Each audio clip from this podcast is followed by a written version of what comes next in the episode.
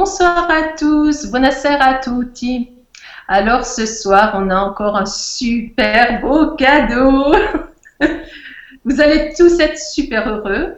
Le docteur Charbonnier est là. Questa sera abbiamo un bellissimo regalo con le docteur Charbonnier. Et, donc nous avons euh, notre Pascal qui est là. Coucou Pascal. Coucou, bonsoir tout le monde, buonasera a tutti. Je fais un petit coucou à Tiziana qui aurait bien aimé venir. Alors là, elle voulait même, docteur Charbonnier, écoutez-moi bien, elle voulait même euh, donc euh, changer son billet d'avion pour être là ce soir. Voilà, elle n'a pas réussi. Voilà. Donc c'est Pascal qui, qui a fait ça. Voilà. Alors avant de laisser la parole au docteur Charbonnier, euh, je vais quand même dire quelques mots, même si vous le connaissez certainement déjà. Alors, on y va, euh, euh, Pascal, avec moi. Le docteur Jean-Jacques Jean oh là là, Jean Charbonnier est anesthésiste réanimateur, toujours en exercice. Il n'appartient à aucun courant de pensée dogmatique, philosophique, sectaire ou religieux. Vas-y, à toi. Alors, le docteur Jean-Claude Charbonnier. Non, Jean-Jacques. Euh, si on commence comme ça. Jean-Jacques. Jean-Jacques Charbonnier, oui. È anestesista, rianimatore, esercita ancora la professione e non appartiene a nessuna corrente di idea particolare, eh, filosofica, dogmatica, eh, religiosa che sia. Il étudie en toute indépendance les états de conscience modifiés et les, et les expériences de mort provisoire depuis plus de 20 ans. Studia indipendentemente gli stati di coscienza modificati e studia da più di 20 Euh, Auteur de plusieurs ouvrages à succès, dont La médecine face à l'au-delà, Quatre regards sur la mort et ses tabous, et les sept bonnes raisons de croire à l'au-delà. Il donne de nombreuses conférences en France et à l'étranger. Auteur... traduit en italien, hein, donc euh, il a déjà, donc il, il, en a son quatrième livre, c'est ça, hein, docteur Charbonnier? Euh, non, j'en suis à mon douzième livre. Ah Eh ben dis donc, toujours sur euh, le sujet. Oui, oui. Le premier, ça a été Comment dépasser. Mais le premier, les, premiers, oui. les premiers, c'était des, romans, donc euh, voilà. Ils sont ah, passés un petit peu à la trappe, ils sont passés dans l'oubli, mais ça de, de, débuter un travail de recherche en communiquant avec les lecteurs. D'accord. Allez, tu nous fais un petit résumé sans, sans nous donner les titres, puisqu'en italien ça n'existe pas, ils n'existent encore pas, mais ils vont exister. È autore di numerosi libri, ha scritto diversi libri, ne ha scritti 12. I primi erano scritti come romanzi, però eh, gli ha permesso di studiare, fare delle ricerche e avvicinarsi a un tema ehm, sul quale ha concentrato la sua ricerca, che è l'aldilà. Voilà. Alors, voilà le docteur Charbonnier. Coucou. Et il va nous parler ce soir aussi de son livre que je vous présente là. Voilà. La mort expliquée aux enfants. Voilà. Mais pas qu'aux enfants, parce que quand vous allez lire ce petit livre-là, qui est frais, qui est dynamique, c'est un petit bijou vous n'allez pas le laisser aux enfants, vous allez, vous allez bien vous l'approprier. Voilà, je vous laisse la parole. Allora, traduco prima? Oui, oui, sì, sì, sì, sì. Allora, questa sera ci parlerà del suo ultimo libro, che è La morte spiegata ai bambini, che eh, non è un libro solo per bambini, perché una volta che eh, magari gli adulti mettono la mano sopra non ne escono più e continuano a leggerlo perché è molto accattivante, affascinante, molto interessante. Voilà, docteur Charbonnier, j'aurais bien aimé que vous nous parliez un petit peu de votre parcours de vie, mais même en commençant par l'enfance, parce qu'il y a des choses euh, qui sont quand même euh, déjà, c'était déjà prédestiné, quoi. Voilà, la mission de vie était déjà prédestinée dès l'enfance. Et, puis, euh, bah, je vous donne la parole. Oui, euh, par rapport à l'enfance, ben, s'il faut commencer par l'enfance, euh, on n'est pas couché parce que je, ne suis plus très jeune, mais bon, encore en activité. Oui, encore en activité. Hein. Oui, oui, je suis encore en activité, j'ai encore ah 10 ans. ah bah alors et avant de prendre la retraite. Ah bah, il va y avoir encore des bouquins. Hein oui. Et euh, oui, bah, l'enfance, ça a été... Euh... On va laisser Pascal traduire. Allora, adesso il dottor Charbonnier si presenterà a cominciare dall'infanzia perché eh, Lorenadia, Lorenadia dice che già nella sua infanzia sono successe delle cose che lo hanno sicuramente predestinato a ciò che è oggi e scherzosamente, tra l'altro, lui ha detto: Beh, ne abbiamo per un bel po' perché eh, adesso a una certa età, anche se è ancora molto attivo, perché gli mancano comunque ancora dieci anni alla pensione, e dunque sicuramente dieci anni in cui potrà offrirci ancora tante belle opere e tanti bei libri. Sì. J'ai dit tout ça J'ai été bavard déjà. Euh, non, non, mais. Alors, en fait, quand j'étais enfant, euh, je posais euh, déjà les questions à mes parents sur la mort et aux adultes. Je crois que tous les enfants se sont posés la même question sur la mort. Qu'y a-t-il après la mort? Que devient-on quand on est mort? Voilà. C'était les questions que je posais. Allora già da bambino chiedeva ai suoi genitori e chiedeva comunque agli adulti in generale eh, che cos'è la morte, cosa c'è dopo la morte. E sono sicuramente domande che comunque si fanno tutti i bambini. Et alors on me disait, euh, ben écoute, personne n'est revenu de la mort pour dire ce qu'il y a après. Et je me suis aperçu que c'était faux, puisqu'il y a beaucoup, beaucoup de personnes qui sont revenues de la mort clinique et qui raconte ce qui s'est passé dans ces moments-là.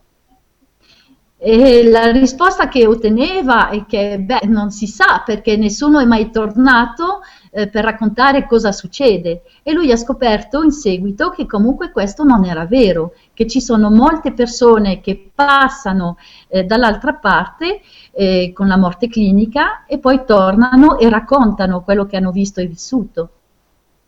E puis on me disait aussi tu es trop jeune pour t'occuper de la mort. La mort, c'est à la fin de la vie. Va jouer ailleurs, on me disait. Et en fait, euh, cette proposition n'est pas bonne parce que c'est vraiment quand on est enfant qu'on se pose les vraies questions sur la mort. Ensuite, quand on est adulte, on a d'autres soucis, on est pris par euh, des soucis de famille, euh, des soucis de métier, des soucis matériels, et on est confronté de nouveau à cette question que lorsqu'on perd un être cher ou lorsque on est soi-même très malade. Donc euh, cette réponse qu'on me faisait, tu es trop jeune pour euh, t'occuper de ça, c'est complètement stupide. Poi come risposta gli veniva anche detto che era troppo piccolo, troppo giovane per interessarsi a queste cose qua e per cercare delle risposte, che aveva tutto il tempo di interessarsi a questo che eh, queste erano questioni che potevano interessare tutt'al più in fin di vita e gli dicevano vai pure a giocare, vai piuttosto a giocare. E si è accorto che non è affatto così perché ehm, è proprio a quell'età che ehm, la morte è un mistero al quale eh, interessa dove, dove il, il, il, bambino ehm, è più interessato a sapere eh, è più alla portata di ricevere le risposte perché dopo crescendo da adulti è confrontato con tanti altri problemi, la famiglia, il lavoro, tante altre cose e magari la morte è qualcosa che lo interessa eh, quando è colpito da un lutto familiare, per esempio. Ensuite, on me disait, si tu as été gentil et mignon, tu iras au paradis. Et si tu as été vilain et méchant, tu iras brûlé en enfer avec le diable. Et ça, ça me faisait très peur parce que je pensais que j'étais méchant puisque je désobéissais à mes parents, j'étais un peu gourmand. Donc d'emblée, je me disais, t'es foutu, tu vas aller brûler avec le diable. In più gli si diceva che se era bravo, gentile, eh, sarebbe andato in paradiso, se invece era cattivo, birbante, sarebbe andato a bruciare nelle fiamme dell'inferno. E lui aveva paura dell'inferno e pensava anche di dover andare in inferno perché era un po' birbante con i genitori, era goloso e, e dunque temeva di dover finire in inferno. Mais on essayait de me rassurer en me disant, si tu peux, tu iras au purgatoire et là, tu feras des épreuves difficiles pour te racheter. E poi invece si cercava di consolarlo eh, dicendogli ma insomma magari puoi andare anche in purgatorio dove dovrai superare delle prove molto difficili e se le superi allora avrai la possibilità di redimerti e di andare in paradiso. Et moi je disais mais à quel moment je vais être jugé? C'est au moment de la mort Et on me disait non, c'est pas au moment de la mort, c'est au moment du jugement dernier. Et on me disait que le jugement dernier, il fallait attendre que tout le monde soit mort. Alors moi, ça me faisait peur, ça me faisait très peur. Et quand on allait dans les cimetières, je disais, mais qu'est-ce qu'ils font tous ces gens Ils attendent d'être jugés, ils attendent que tout le monde soit mort, mais ils doivent s'embêter terriblement. Merci. E, niente, e lui diceva, ma e quando è che verrò giudicato? Quando morirò? E, e gli veniva risposto, no, tu sarai giudicato quando sarà il momento dell'ultimo giudizio. E l'ultimo giudizio sarà quando tutti saranno morti. Allora quando gli capitava di andare in cimitero pensava che tutte queste persone stavano aspettando quest'ultimo giudizio e lui temeva questa cosa qua.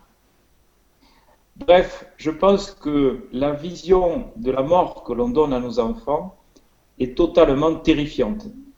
Et euh, compte tenu de ce que l'on sait actuellement, grâce au progrès de la médecine, sur euh, ces voyages que font les expérienceurs dans l'au-delà, il faut changer complètement cette vision de la mort que l'on donne à nos enfants.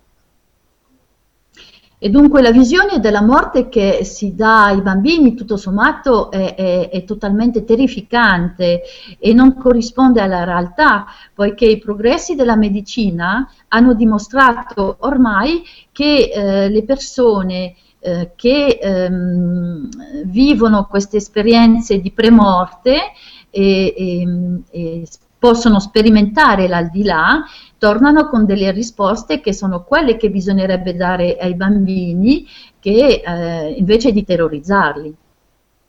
Alors c'est pour ça que j'ai voulu écrire ce livre, La mort expliquée aux enfants, mais aussi aux adultes. Questo è il motivo del suo libro, per spiegare la morte ai bambini, ma anche agli adulti. Parce que je pense que si on veut changer les paradigmes sur euh, le fonctionnement de la conscience et sur la mort, il faut changer les idées de nos enfants. Perché sono convinto che per cambiare le idee para, sui paradigmi sulla morte ehm, bisogna cambiare eh, insegna, insegnando ai bambini. Les idées que nous donnons à nos enfants, ils vont les faire leurs pendant toute leur vie. Le idee che noi passiamo ai bambini le faranno loro per tutta la vita.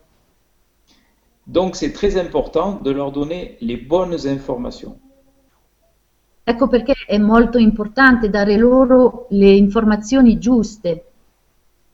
On ne n'est pas matérialiste, on le devient. Non si nasce materialista, lo, lo si diventa. Nos générations ont eu comme information que nous sommes de la matière. Le nostre generazioni hanno ricevuto l'informazione che siamo materia. Cette idée est comme du béton. Elle est très très dure à casser. Et ensuite, il faut un marteau-piqueur pour le casser. Il faut avoir vécu soi-même une expérience ou alors avoir reçu un enseignement pendant de longues années avant de comprendre que ce qu'on a appris pendant l'enfance n'était pas la bonne chose. E questa idea che si è formata poi è dura come il cemento, per romperla non è, non è, non è, non è per niente facile, bisogna o vivere direttamente un'esperienza o comunque ci vogliono anni di per, ehm, per capire che le cose non sono così, che sono diverse. Moi-même, lorsque j'ai euh, terminé mes études de médecine, j'étais un matérialiste convaincu. Io stesso, appena finito gli studi in medicina, ero un materialista convinto. Pendant des années, on m'avait répété sur les bancs de l'université que nous sommes un corps et non pas que nous avons un corps. Per anni all'università mi è sempre stato ripetuto che noi siamo un corpo e non che noi abbiamo un corpo. On m'avait expliqué que le cerveau était un organe qui fabriquait de la conscience, comme le foie fabrique de la bile. Mi avevano spiegato che il cervello è un organo che fabbrica coscienza, tutto come, ehm, così come il fegato fabbrica la bile. Par conséquent, lorsque le cerveau s'arrête de fonctionner, il n'y a plus de conscience possible. E di conseguenza, quando il cervello cessa le sue funzioni, non c'è più coscienza possibile. Et donc qu'il n'y a pas de vie après la mort. E che dunque non c'è vita dopo la morte. Et j'étais convaincu de cela, Ero convinto di questo, comme l'ensemble des médecins actuellement. come la maggior parte dei medici adesso. C'est d'ailleurs assez bizarre ce qui se passe, parce que quand j'interroge des collègues, ils ont tous ou à peu près une religion. Ils sont juifs, protestants, catholiques, musulmans, bouddhistes, et dans toutes les religions du monde, on dit qu'il y a une vie après la mort. Tra l'altro un fatto abbastanza curioso perché quando interrogo alcuni colleghi sono tutti religiosi, chi ebreo, chi protestante, chi cattolico, chi musulmano, chi buddista e in tutte le religioni si dice che c'è una vita dopo la morte. C'est assez bizarre parce que quand on met sa blouse blanche de médecin, on n'y croit pas, et on l'enlève, on y croit. È abbastanza curioso e sconcertante perché quando si indossa il camicione bianco del medico eh, non si crede, non ci si crede e quando invece si to- lo si toglie allora si crede. C'est une expérience personnelle qui m'a fait comprendre qu'il y avait une vie après la mort et que nous étions un esprit dans un corps. È un'esperienza personale che, ama- che mi ha portato a, a credere che c'è una vita dopo la morte e che siamo spirito dentro un corpo. Je voulais faire de la médecine générale et non pas de l'anesthésie-réanimation. Il mio scopo era di fare medicina generale e non anestesia e, e rianimazione. Et c'est à la suite de cette expérience que j'ai changé ma vie. E, in seguito a questa esperienza che ho cambiato la mia vita. Je me suis inscrit dans un stage d'urgence Mi sono iscritto a uno stage, eh, una formazione di pronto soccorso. Ce sont des stages où il y a des véhicules qui vont sur des accidents et où on essaye de soigner des blessés. Durante questo stage eh, ci sono veicoli che vanno sui luoghi degli incidenti dove si cerca di eh, curare eh, i feriti. Et c'est là que j'ai vécu cette expérience. Ed è lì che ho vissuto quell'esperienza. C'était un accident grave et il y avait beaucoup de blessés à soigner. Era un incidente ehm, grave dove c'erano molti feriti da curare. Il y avait une voiture qui était au fond d'un ravin et il y avait un jeune qui était resté coincé dans cette voiture. C'era una macchina che era finita in fondo a un dirupo con un giovane rimasto bloccato dentro. Il était coincé par la ferraille jusqu'à la partie inférieure de son thorax. Era bloccato da, da- da tutta la, la- la- dalla macchina, un po' distrutta così da tutta la, ferraglia, così fino alla metà inferiore del torace. Il avait une vingtaine d'années, c'était un garçon, une vingtaine d'années. Era un giovanotto di una ventina d'anni Et je me suis trouvé très près de lui pour lui porter secours. Je devais rapidement lui mettre une perfusion dans le bras. e mh, mm, ero molto vicino a lui, dovevo trovarmi molto vicino a lui per portargli soccorso e anche perché dovevo inserirgli una trasfusione nel braccio.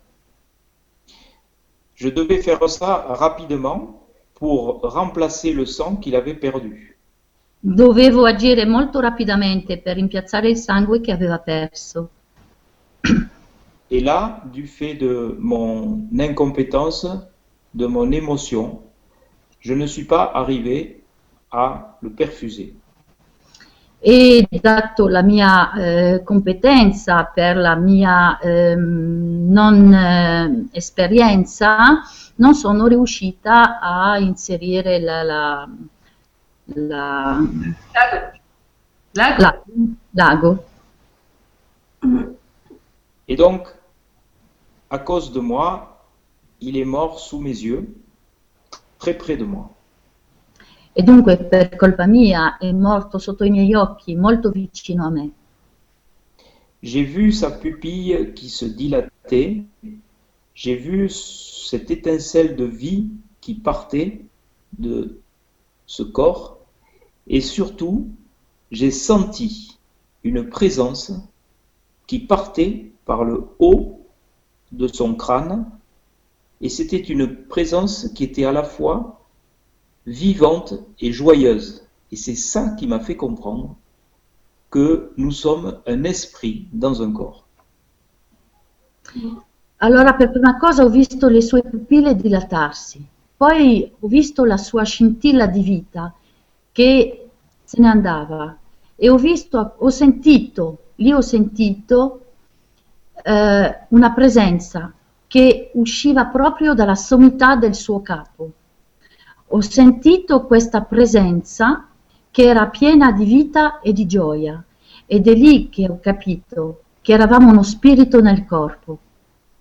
Mais, mais, quand vous dites, docteur Charbonnier, que vous avez senti, euh, et puis qu'elle était joyeuse, mais de quelle façon euh, vous l'avez ressenti C'est ça qui est très difficile à expliquer. C'est comme euh, les expériences de mort provisoire, il n'y a pas de mot euh, terrestre pour décrire cette sensation, mais c'est une sensation qui a été tellement puissante qu'en quelques secondes, elle a changé ma vie, puisque j'ai voulu devenir anesthésiste réanimateur, faire trois ans d'études de plus, passer un concours et consacrer une bonne partie de ma vie à ça. Et, mm, questo, questo sentire non si può descrivere, non esistono parole per descrivere questa sensazione, ma una cosa, è, un, è stata una cosa così, così forte e penetrante che ha cambiato in quel momento tutta la mia vita. Ho deciso di iscrivermi ai corsi che durano tre anni per essere anestesista rianimatore, ho dato poi il concorso e ho deciso di dedicare a ciò la mia vita. Et, quand on pense à, ce jeune homme, euh, on en a parlé l'autre jour, euh, euh, moi je vous disais, il vous a certainement donné le relais, c'est incroyable cette histoire-là, vous étiez dans ce théâtre de la vie, vous avez dû vous, trouver avant en, disant, allez, je vais te passer le relais et, tu vas faire ça de ta vie, c'est pas possible cette histoire-là. Comment vous le recevez-vous? Qu'est-ce qu'il y a, quel rapport vous avez avec ce jeune homme? Qui a changé votre vie, cette histoire-là ah ben moi je le connaissais pas ce jeune homme. Oui, j'ai bien compris. Ouais, c'était quelqu'un qui, euh, qui est mort à cause de moi, tout simplement, parce que j'étais. Vous êtes senti coupable alors plutôt? Pardon? Vous êtes plutôt senti coupable? Oui. Ah. Oui, je me suis senti incompétent parce que je savais que si je loupais la veine, si je remplissais pas rapidement ces vaisseaux, le cœur allait s'arrêter. Le cœur c'est une pompe. Donc si vous remplissez pas suffisamment les vaisseaux, eh ben le, le, cœur s'arrête. Bon, je ne dis pas que quelqu'un d'expérimenté l'aurait sauvé, mais il aurait eu une chance supplémentaire, il y a eu une perte de chance du fait de, de, oui, de mon incompétence, de mon inexpérience. Euh, oui, mais depuis, vous, vous pensez peut-être autre chose. Vous pensez qu'en effet, il y a eu quelque chose, une interaction avec ce jeune homme, qui, et, et c'était peut-être prévu tout ça? Moi, je pense, si vous voulez, avec le recul, que euh, il était sur mon chemin de vie et qu'il fallait que ça se passe comme ça. Euh, c'est sûr. Je pense qu'on a le libre arbitre, bien sûr, on a un libre arbitre, mais on a aussi euh, des événements euh, qui sont choisis. Alors je ne sais pas à quel moment ils sont choisis. Euh, on dit il n'y a pas de hasard, mais c'est vrai, on a des épreuves qui nous arrivent, on ne sait pas pourquoi. Mais ces épreuves nous font grandir spirituellement, c'est sûr. Et plus les épreuves sont difficiles et, lourdes, et plus l'esprit grandit. C'est ce que je dis aux enfants dans, cette, dans ce livre.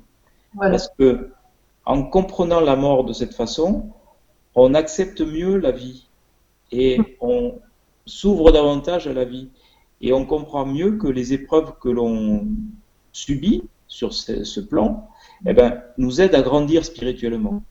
Donc le fait de concevoir que nous sommes un esprit dans un corps, ça permet d'abord de moins sacraliser le corps comme il est dans nos sociétés matérialistes, mais en plus ça nous permet de dire que notre esprit, au fur et à mesure que nous faisons des expériences, progresse.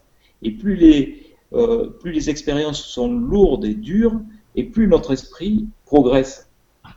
Et c'est pour ça que euh, j'ai eu l'idée de résumer euh, ce livre par une histoire, la seule fiction qui est dans ce livre, par une petite histoire qui résume tout le livre, mais qui m'a été complètement inspirée l'histoire de ces deux âmes. Alors, celle-ci, on va en parler juste après, parce que Pascal va faire un résumé, parce que euh, dans ces cas-là, il vaut mieux laisser parler l'invité, c'est très bien.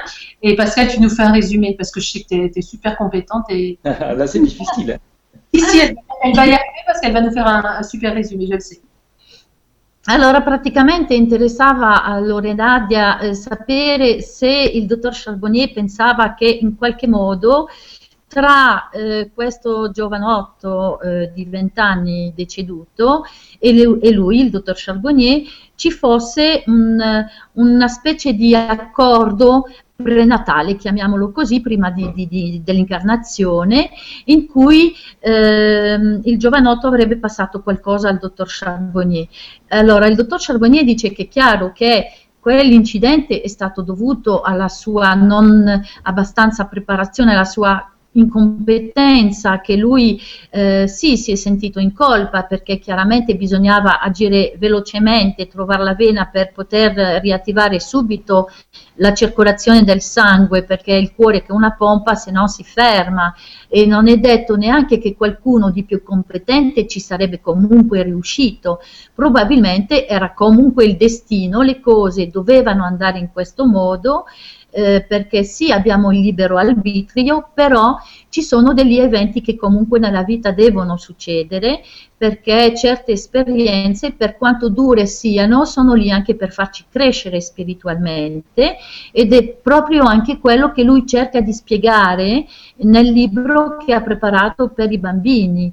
Um, perché se si riesce a capire cos'è la morte, cosa c'è dopo la morte, sicuramente si accetta sicuramente molto meglio la vita, anzi la si può vivere molto meglio, essere più aperti e vivere più serenamente, con più apertura agli eventi che la vita ci propone.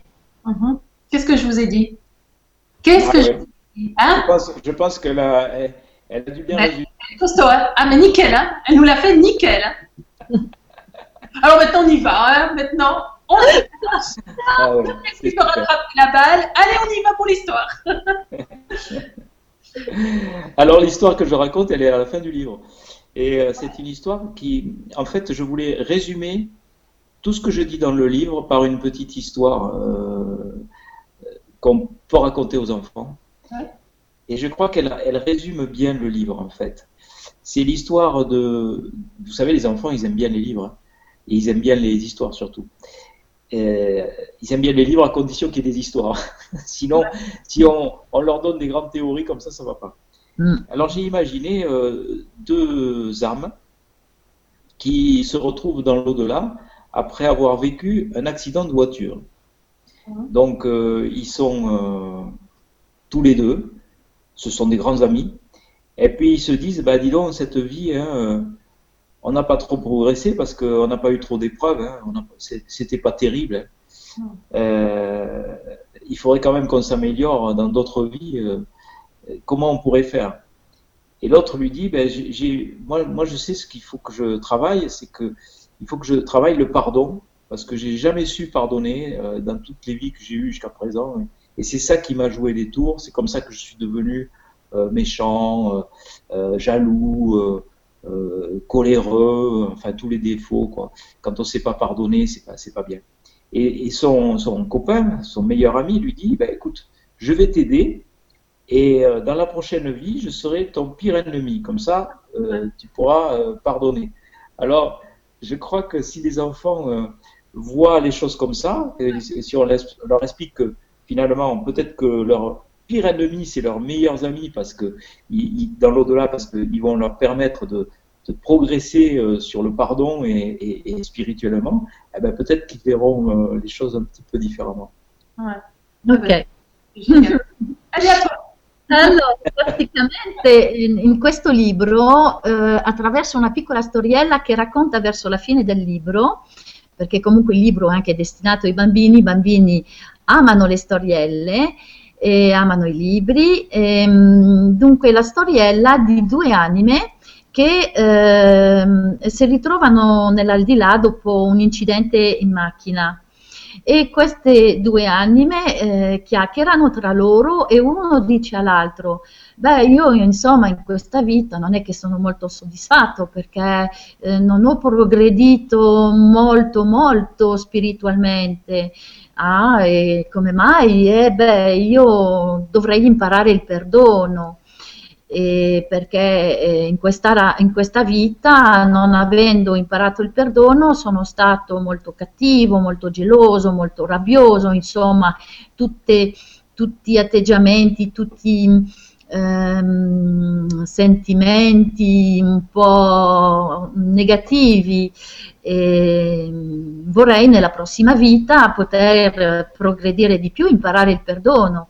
Allora l'altra anima gli dice, sono molto amici, e gli dici, beh, nella prossima volta allora io, eh, se vuoi, ti aiuterò. Ah sì, come farai? Ah, sarò il tuo peggior nemico, così tu potrai impara- imparare proprio il perdono. E, ehm, presentando eh, le cose così ai bambini, possono avere una visione completamente diversa di ciò che è la vita e di ciò che è la morte. E, è sicuramente molto importante poter proporre loro queste storielle che eh, fanno vedere le cose in un modo diverso. Elle le fait bien. Ah ben nickel, nickel. Oui, alors donc ce, livre permet aussi de voir euh, euh, une nouvelle conception de la conscience, mais cette nouvelle conception de la conscience, elle n'est pas du tout fantaisiste. Ce que je propose, la conscience délocalisée, c'est-à-dire comme une sorte d'iCloud d'information qui viendrait donc euh, sur un récepteur qui serait le cerveau, c'est euh, quelque chose qui commence à être admis par la communauté scientifique. Ouais. Pascal. Elle, elle, traduit ou je, je continue? Non, non, non. C'est que j'essaie de, de, récupérer ce qui a été dit au début. Ah, d'accord. Ah, parce que alors là, c'était rien, hein franchement, par rapport à ce que tu nous as fait avant. Donc là, on reste sur le fait de la conscience et du cerveau. Oui. Je disais hein que la conscience délocalisée, une conscience indépendante du cerveau, qui serait comme une sorte d'iCloud d'information, qui viendrait donc euh, être reçue par un récepteur cérébral, ça commence à être admis par la communauté scientifique officielle. Allora, quello che eh, lui cerca di spiegare anche attraverso il libro è che eh, la coscienza è come eh, un'informazione che viene ehm, captata, diciamo così, dal cervello attraverso una specie di ricettore e eh, questa, questa, visione delle cose eh, sta facendo la sua strada tra il mondo scientifico, dai medici in particolare. J'ai dirigé une thèse de doctorat en médecine sur les expériences de mort euh, provisoire il y a peu de temps. J'en ai dirigé beaucoup, mais euh, la dernière est très importante. Euh, diriger, ça veut dire que c'est pas vous qui les avez faites. Vous avez non, dirigé. ça veut dire que je suis le directeur de thèse. Voilà. Il faut un directeur de thèse euh, mm. et celui qui passe la thèse de doctorat en médecine devient docteur mm. en médecine par ce travail, par cette thèse. Et il faut qu'il ait un directeur de thèse, c'est-à-dire quelqu'un qui dirige euh, le Son manuscrit, son travail. Mm, D'accord. Et donc, vous avez dirigé beaucoup de thèses qui parlent justement de, de, de la vie, dans le- euh, de ces expériences euh, de mort imminente. Alors, en ce qui concerne les thèses de doctorat en médecine, j'en ai dirigé deux, Mm. mais j'ai dirigé aussi d'autres thèses sur ce sujet.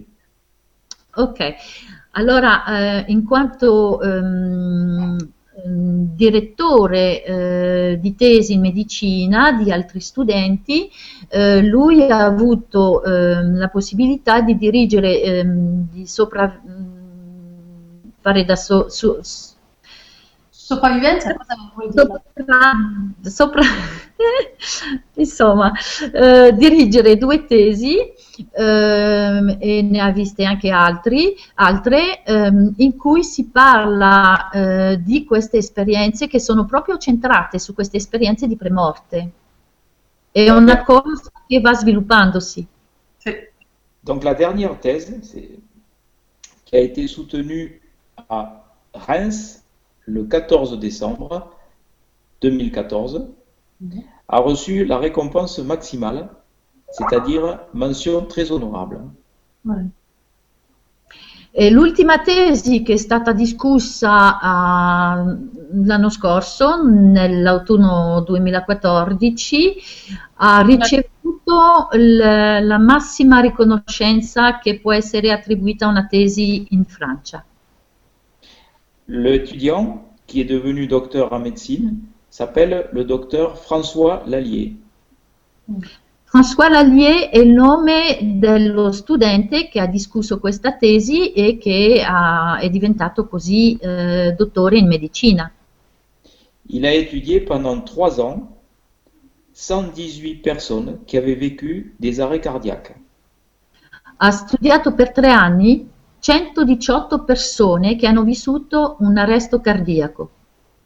18 personnes avaient vécu une expérience de mort provisoire. 18 persone ave- avevano vissuto un'esperienza di premorte Et dans les conclusions de cette thèse, e nelle conclusioni della tesi nous avons proposé l'existence d'une conscience totalement indépendante du cerveau. e eh, in questa tesi abbiamo proposto una- una- un- una te- l'idea di una coscienza totalmente indipendente dal cervello. La meilleure preuve, c'est que la conscience est beaucoup plus performante lorsque le cerveau s'arrête de fonctionner. La prova migliore è che eh, la coscienza è molto più performante quando il cervello cessa le sue funzioni. Les gens sont capables de décrire des situations qui se trouvent à distance ou à proximité de leur corps. La gente è capace di descrivere delle circostanze che si trovano a distanza o anche in prossimità del proprio corpo. À ma connaissance, c'est la première fois qu'on a pu proposer ce fonctionnement de la conscience dans un document officiel de médecine. Per quanto io ne sappia, è la prima volta che abbiamo potuto proporre un, un documento in cui si parla di questo argomento della coscienza eh, in testi ufficiali di medicina. C'est donc une avancée considérable qui fait voler en éclats les pensées matérialistes du fonctionnement de la conscience. È dunque una corrente, un, un- un argomento che fa completamente scoppiare tutto ciò che era acquisito eh, materialisticamente eh, su quello che è la coscienza. On sait que dans les 15 secondes qui suivent l'arrêt cardiaque, l'activité électrique corticale du cerveau s'arrête. Si sa che nei 15 secondi che seguono l'arresto cardiaco le funzioni corticali del cervello smettono eh, le loro funzioni. On sait aussi qu'il a une durée minimale de deux minutes avant de faire repartir un cœur arrêté. Si sa anche che c'è una durata minima di due minuti prima di poter far ripartire un cuore eh, che ha smesso di battere. Et ceci dans les meilleures conditions de surveillance de l'activité cardiaque. E questo nelle migliori circostanze di monitoraggio delle, delle, dell'attività cardiaca. Donc on peut dire aujourd'hui, sans se tromper, que toutes les personnes qui sont revenues d'un arrêt cardiaque sont bien revenues d'une mort clinique. Dunque, senza, senza, errore possibile, si può affermare che tutte le persone che sono tornate da un arresto cardiaco sono tornate da una morte clinica. Tout ça est un petit peu difficile à faire comprendre aux enfants. Et j'ai voulu leur donner des images. Je leur dis, le cerveau, c'est comme un poste de télévision. Le programme n'est pas fabriqué par le poste de télévision. Lorsque la télévision est cassée ou est en panne, le programme continue. E questo è una cosa un po' difficile da far capire ai bambini, allora eh, cerco di farlo capire attraverso delle immagini. Per esempio, spiego loro che ehm, ehm, è come un po' eh, la televisione eh, che ehm, trasmette un programma. Eh, il programma non è della televisione, tant'è vero che se la televisione eh, non funziona più, si rompe o ha um, un problema, il programma comunque va avanti. Donc la conscience est comme un programme de télévision et, et, donc, et le cerveau est un filtre réducteur d'informations. E dunque la coscienza è come un programma televisivo e, e il cervello è un filtro.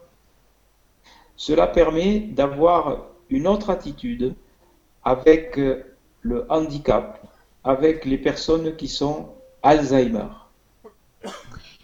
Questo permette di adottare un'attitudine eh, diversa nel confronto delle persone che hanno un handicap o che sono affette di Alzheimer. Et je dis aux enfants que les personnes qui ont un Alzheimer ont un poste de télévision qui ne marche pas. L'esprit essaye de le faire fonctionner, mais le poste de télévision ne marche pas ou marche mal. Donc, il faut quand même s'adresser à la personne comme si elle pouvait entendre ce qu'on leur dit et comme si on pouvait leur donner tout l'amour qu'on a pour ces personnes. Allora, cerco di spiegare ai bambini che le persone affette da Alzheimer sono ehm, delle persone in cui lo, lo spirito ehm, cerca di parlare, ehm, di comunicare, ma la televisione non funziona bene. Però ehm, bisogna parlare comunque dunque a queste persone normalmente. Docteur Charbonnier, est-ce qu'on peut dire la même chose des, des personnes autistes? Est-ce qu'on peut dire la même chose des personnes dans le coma? Est-ce que ça, ça revient à, à, à, la même chose? C'est euh, un, un, programme euh, qui n'est pas tout à fait euh, OK pour, euh, euh, pour, pour, pour, la vie sur cette terre, mais donc la conscience entend et on peut parler sans, sans aucun souci.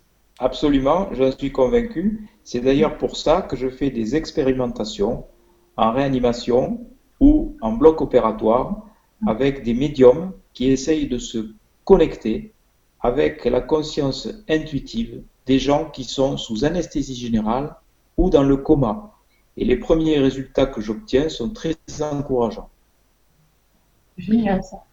Allo stesso modo si può comunicare normalmente anche con le persone che sono per esempio autistiche, che sono nel coma. E a questo proposito il dottor, il dottor Charbonnier sta conduce, conducendo un'esperienza ehm, in rianimazione o anche in sala operatoria in, con dei medium che cercano di mettersi in, in contatto con la coscienza del, del, paziente e sta ottenendo dei risultati molto probatori. C'est beaucoup plus facile avec les gens qui sont sous anesthésie générale parce qu'on obtient leur consentement éclairé. È molto più facile con le persone che sono sotto anestesia totale perché si ottiene il loro consenso. Ehm, sì, punto. Un senso. Punto. Donc, elles sont d'accord pour faire ces expériences puisque je leur ai demandé avant. E dunque sono d'accordo per fare quell'esperienza perché io gliel'ho chiesto prima. Et, et, vos, et, vos, supérieurs euh, sont d'accord aussi, enfin il n'y a pas de souci, ils savent très bien ce que vous faites. Et... J'ai la, chance, la chance de travailler dans un lieu privé, donc je n'ai pas de supérieur euh, hiérarchique. Ouais. Bon, c'est bien. c'est d'ailleurs pour ça que je suis parti de l'hôpital, parce que j'ai horreur euh, de la discipline. Allez, disons Sì, Lorenadia chiedeva se eh, anche i suoi superiori non avevano obiezioni. Lui dice che siccome lavora a una clinica privata eh, non ha superiore ge- gerarchici e tra l'altro lui ha lasciato proprio l'ospedale perché eh, proprio arbora, l- l- non, non gli piace proprio la disciplina. Mais j'ai quand même été inquiété par euh, le Conseil de l'Ordre des médecins. Bah oui. Però comunque eh, il Consiglio dell'Ordine dei Medici ha avuto la sua parola da dire. Parce qu'il y a eu un journal qui est très euh, répandu en kiosque en France qui s'appelle Inexploré et mm. qui a euh, fait part de cette expérimentation que je menais mm. avec un titre un medium all'ospedale. Eh. Perché ehm, c'era un, um, un giornale eh, in edicola molto conosciuto in Francia che si chiama Inesplorato che ha prodotto un articolo su ciò che lui stava conducendo come lavori col titolo Un, medio, un medium in ospedale. Alors, euh, des collègues, des confrères médecins ont porté plainte auprès du Conseil de l'ordre en disant il y a un charlatan parmi nous, il doit être sanctionné. Allora alcuni suoi colleghi hanno fatto una denuncia al Consiglio dell'Ordine dei Medici, dei medici dicendo eh, abbiamo un collega che è un ciarlatano e va dunque sanzionato. Le Conseil de l'Ordre est très sévère en France et peut interdire l'exercice professionnel à quelqu'un sans que la personne puisse se défendre. Il Consiglio dell'Ordine in Francia è molto severo e può eh, vietare l'esercizio a una persona senza che questa possa eh, difendersi.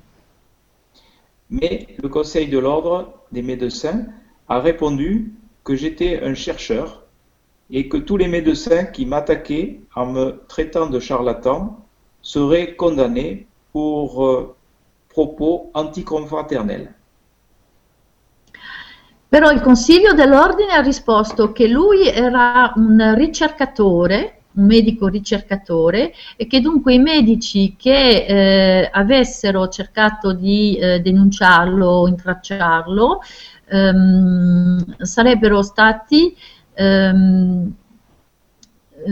perseguitati.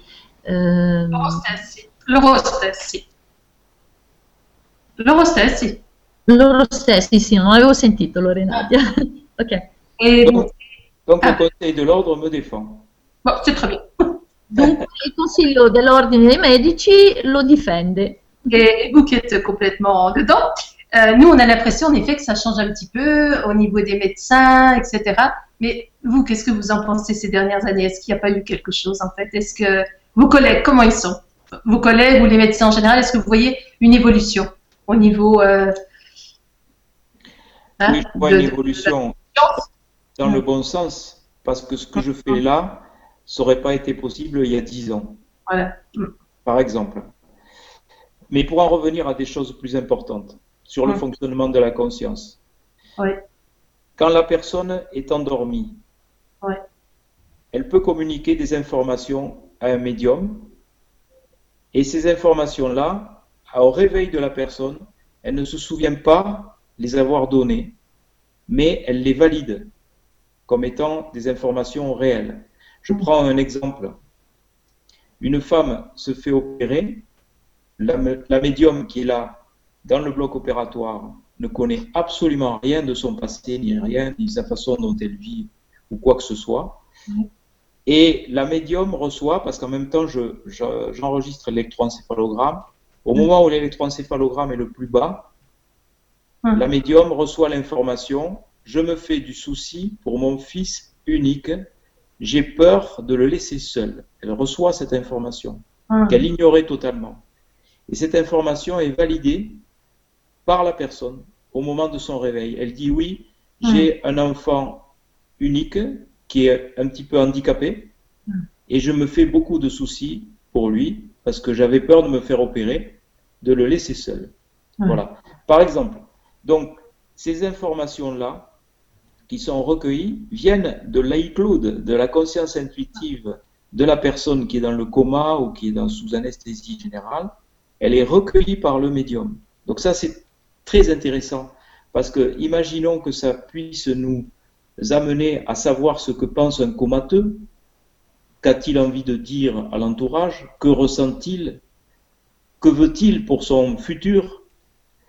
Si on met en présence trois médiums dans un bloc de réanimation et que ces trois médiums nous disent la même chose, ça va pouvoir nous permettre de savoir euh, beaucoup de choses sur l'état des comas. Allora, è molto importante eh, dire una cosa, eh, che quando la persona è addormentata si può eh, comunicare con la sua coscienza ricevendo delle informazioni, e questo lo fanno i medium, eh, ricevere delle informazioni che al suo risveglio lui non la persona, il paziente, non ricorderà di aver dato, ma co che comunque validerà, confermerà è successo il caso di una signora che ehm, mentre ehm, era dunque monitorata eh, attraverso un encefalogramma, quando l'encefalogramma era a livello più basso, a questo punto il medium riusciva a mettersi in contatto ricevere proprio informazioni da, quel, da quella paziente, da quella signora e eh, quello che eh, ha ricevuto è che questa persona era molto molto preoccupata per suo figlio e temeva di lasciarlo solo. Al suo risveglio eh, la signora non ricordava niente, ma eh, raccontandole eh, ciò che era venuto fuori ha confermato tutto dicendo che in effetti eh, aveva un figlio handicappato e lei temeva di sottoporsi all'operazione perché aveva paura di, di, di lasciarlo solo, di morire, di lasciarlo solo. E dunque eh, questo è molto importante perché eh, può permettere eh, di sapere cosa una persona in uno stato comatoso ehm, potrebbe avere da dire ehm, su quello che sente, su quello che prova, su quello che vuole e eh, di rivelarci anche informazioni importanti sul coma stesso attraverso per esempio tre medium che eh, se eh, captano esattamente la stessa informazione eh, si può avere effettivamente una validazione dell'informazione ricevuta. Docteur Charbonnier, je dois vous dire quand même qu'il y a un wagon de questions. Ah, Donc, ben allons-y. Quand vous voulez, quand vous voulez, euh, on y va. Allons-y, allons-y. On y va bon. Oui. Allez. Euh, bah, allez, on prend la première. Hein. Je ne l'ai pas lu, on y va. Al Alessandra. Alors bonsoir à tous. Euh, J'aimerais savoir, lorsque la mort est brutale, l'âme, la conscience, peut-elle rester sur les lieux de la mort? Alors donc, par rapport aux attentats de, du 13 novembre, belle soirée à tous. Voilà, je voulais savoir ce que vous en pensiez. Tu peux Et, traduire avant la question Oui, traduis s'il te plaît avant. Una domanda di Alessandra. Buonasera a tutti. Vorrei sapere quando la morte è brutale, l'anima, la coscienza può eh, rimanere sui luoghi della morte? Eh, per esempio, eh, pensa questa, questa persona, Alessandra, pensa agli attentati del 13 novembre di Parigi. Oui, alors quand la mort est brutale, effectivement, il y a des témoignages de gens qui sont revenus, donc de morts euh, cliniques, et qui mm. ont pu nous dire qu'ils n'avaient pas compris du tout ce qui se passait, ils n'avaient pas compris du tout qu'ils étaient en train de mourir. Ils étaient dans un tel état de bien-être que c'était pour eux très surprenant. Mm. Ils voyaient un corps, bien souvent, et qu'ils n'authentifiaient pas comme étant le leur, à mm. tel point qu'ils se demandaient euh, ce que faisaient les gens qui réanimaient ce corps, par exemple. Donc, on peut euh, concevoir que si la mort est brutale, euh, si elle est inattendue, eh ben, euh, l'esprit peut, dans un certain nombre de cas, errer un moment sans comprendre qu'il est mort, quoi, tout simplement. Et c'est pour cela que un certain travail fait par des médiums ou ce qu'on appelle des passeurs d'âme peuvent nous aider donc à faire ce transfert pour que les esprits montent dans la lumière. Sì, può succedere in caso di morte violente, si, si, si è già riscontrato eh, in alcuni casi delle persone decedute dopo una morte violente e tornate comunque dopo la morte clinica ehm, che hanno testimoniato che non hanno capito cosa è successo. E praticamente eh, erano uno stato di totale benessere e vedevano lì un corpo e si chiedevano ma cos'è successo perché tanta gente attorno che cerca di rianimarlo senza, per, mh, senza peraltro riuscire a identificarsi con quel corpo. E dunque sì, può succedere che dopo una morte violente, una morte brutale, eh, l'anima, la coscienza erri ehm, per un certo periodo ehm, vicino al corpo senza capire eh, di essere morto, senza capire cosa sia successo. Mm. Et c'est pour cela que je crois qu'il faut euh, faire beaucoup de prières pour, euh, dans ces circonstances, aider les, gens, aider les esprits à monter dans la lumière. Et spontanément, c'est ce qui se passe. Les gens, intuitivement, se sont rassemblés, ont allumé des bougies et ont prié. Ils ont eu vraiment la bonne attitude face à ce drame parce qu'ils ont compris que ces esprits avaient besoin de prière pour monter dans la lumière. Mm. Allora, in questi casi una cosa molto importante è mettersi un po' nella posizione di quello che aiuta l'anima a passare e dunque un aiuto importante è quello della preghiera e proprio nel caso del 13 novembre è giusto quello che è successo dove un'enorme quantità di gente ha acceso la candelina, ha pregato e dunque questo aiutava sicuramente queste anime a passare nella luce. Merci. Merci, docteur Charbonnier. Merci, Alessandra. On continue. Alors, euh, on a Mireille qui nous dit J'ai beaucoup d'admiration, de gratitude pour vous, pour votre travail de partage, de vulgarisation. Sachez que je fais entrer votre dernier ouvrage dans notre bibliothèque dédiée aux psy, accompagnant des ados en souffrance. Je sème un peu de lumière. Che bello. Ah. Mireille dice ho tanta ammirazione e gratitudine per, vo- per lei e per il suo lavoro di condivisione e di divulgazione.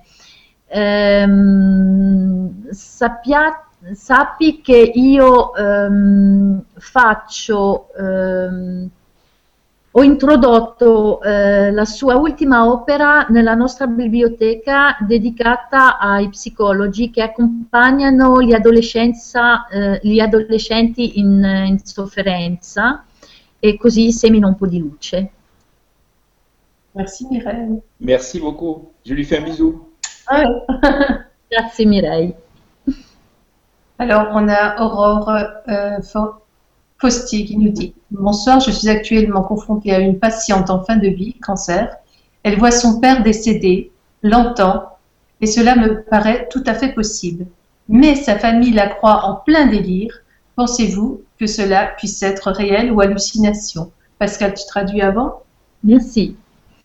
Allora, Aurora, Aurora ci dice, sono mi trovo attualmente ehm, di fronte a una, una paziente in fin di vita, ha un tumore, e vede suo padre deceduto, lo sente, lo lode e questo a me sembra del tutto possibile, ma la sua famiglia pensa che sia, stia delirando. Lei pensa che questo possa essere reale o si tratta di allucinazioni? Alors non, moi je ne pense pas du tout à l'hallucination dans ces cas-là, parce qu'il y a trop de cas euh, analogues où les êtres chers décédés viennent au pied du lit chercher celle ou celui qui va partir dans l'au-delà. Et la meilleure preuve de ça, c'est que quelquefois on a obtenu des cas où la personne ignorait le décès de la personne qui se présentait en tant qu'entité au pied du lit de celui qui allait partir dans l'au-delà. C'est-à-dire que pour ne pas ajouter du chagrin au malheur, on avait caché le décès de la personne. Et mm. pourtant, celui qui va partir de l'autre côté voit cette personne, il est seul à la voir, en tant qu'entité qui au pied du lit. Donc là, ça ne peut pas être une hallucination, puisque euh, la personne ignorait qu'elle était partie de l'autre côté.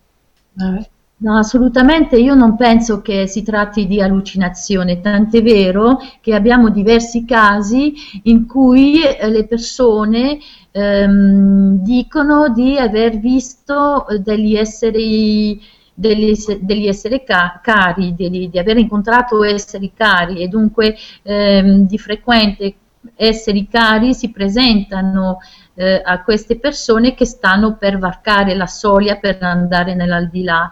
Anzi, eh, a volte succede anche che si trovano delle persone eh, nel, oltre questa soglia che non sanno che sono decedute perché per non aggiungere al loro dolore noi abbiamo e alla loro sofferenza noi abbiamo nascosto che questa persona era deceduta e dunque non potevano saperlo e se la trovano lì ad accoglierla ad accoglierli voilà. Merci beaucoup, docteur Charbonnier. Merci. On a Mireille Girard qui nous dit Bonsoir Lorenadia euh, et Jean-Jacques. Je suis très heureuse qu'enfin un médecin croit en la survivance de l'esprit depuis déjà quelques années. Cela fait et fera avancer les choses. La mort n'existe pas, c'est un passage. Merci pour cette conférence. Merci à vous Mireille. Merci.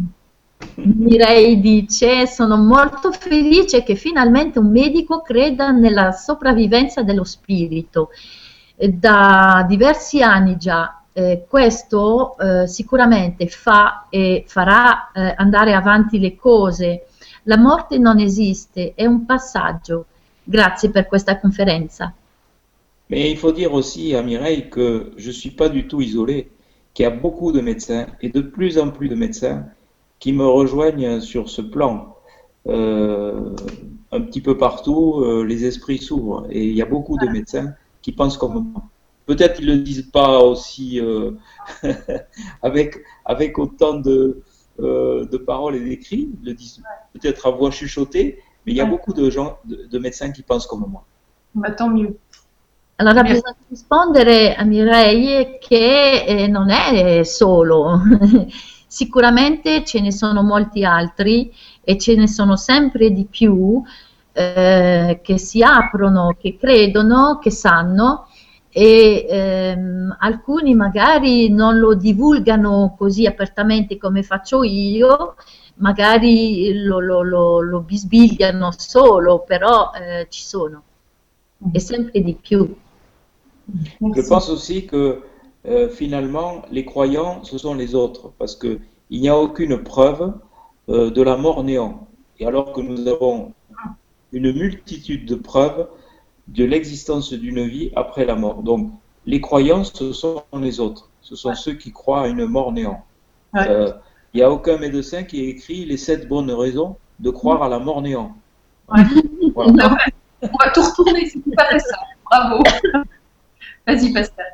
tra l'altro io penso che i credenti sono gli altri, cioè quelli che credono nella morte, che c'è la morte punto e basta, perché eh, tutto sommato eh, questa è una credenza perché non c'è niente che lo dimostri, mentre ci sono tantissime prove eh, del, della vita oltre la morte. Mm. Merci. Alors, je vous ai dit, vous, avez, vous aviez des fans, et eh ben, ça continue. Hein. Il y a des fans ce soir. Hein. Jocelyne qui nous dit Je souhaite seulement dire au docteur Charbonnier que je suis depuis longtemps ses conférences, que je l'ai rencontré aussi. C'est Jocelyne François. Et que je lis ses livres et je lui envoie toute mon admiration. Bonne soirée à tous.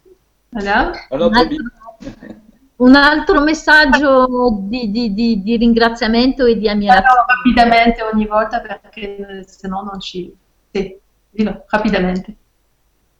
Allora, volevo solo dire al dottor Charbonnier che eh, da molto tempo segue le sue conferenze, che l'ho anche incontrato e che leggo i suoi libri e che gli invio tutta la mia ammirazione. Je vous le dis quand même parce que ça vous fait plaisir, hein, j'en suis sûre. Mais euh, Elena qui dit merci grandement car grâce à vous, la médecine et les scientifiques parviennent enfin à s'ouvrir sur l'après-vie après notre passage sur Terre. Tu feras un résumé de l'ensemble. Euh, on a Emmanuel qui nous fait un petit coucou. Coucou Emmanuel.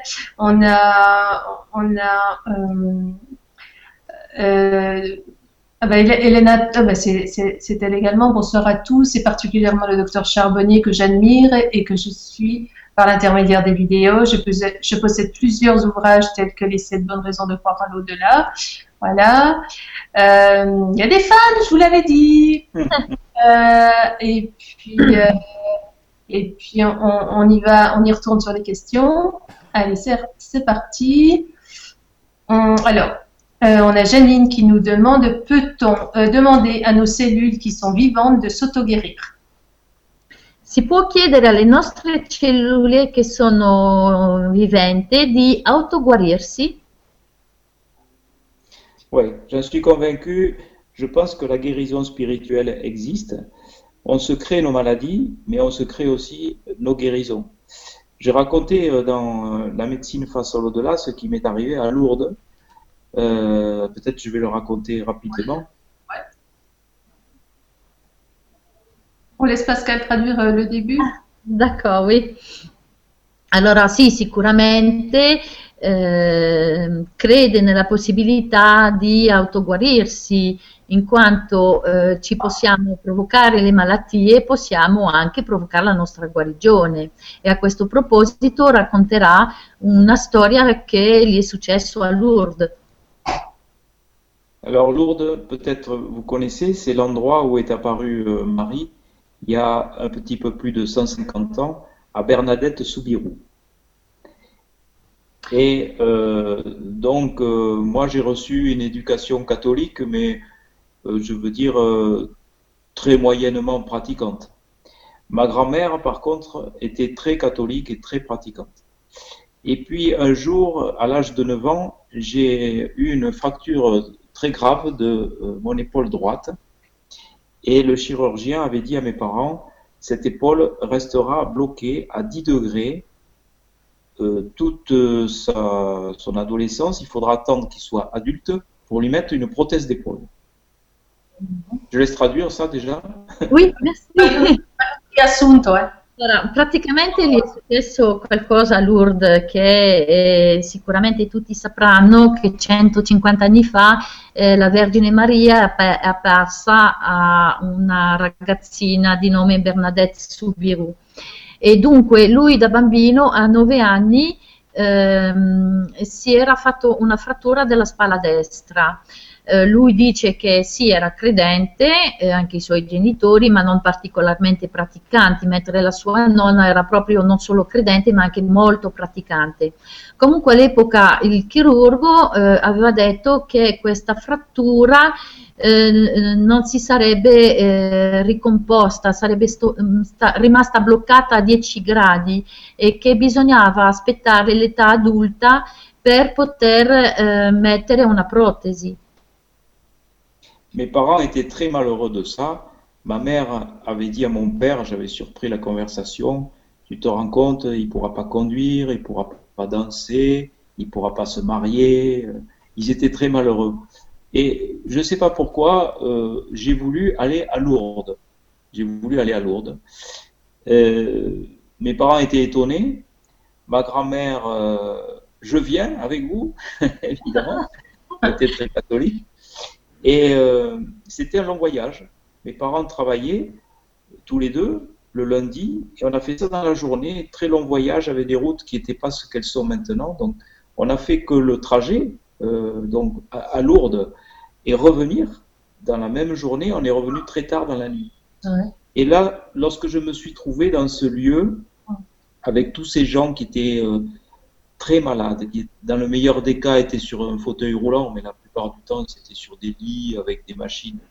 Et, c'était, moi j'ai été troublé par ça. Euh, mon âme d'enfant a été troublée par ça.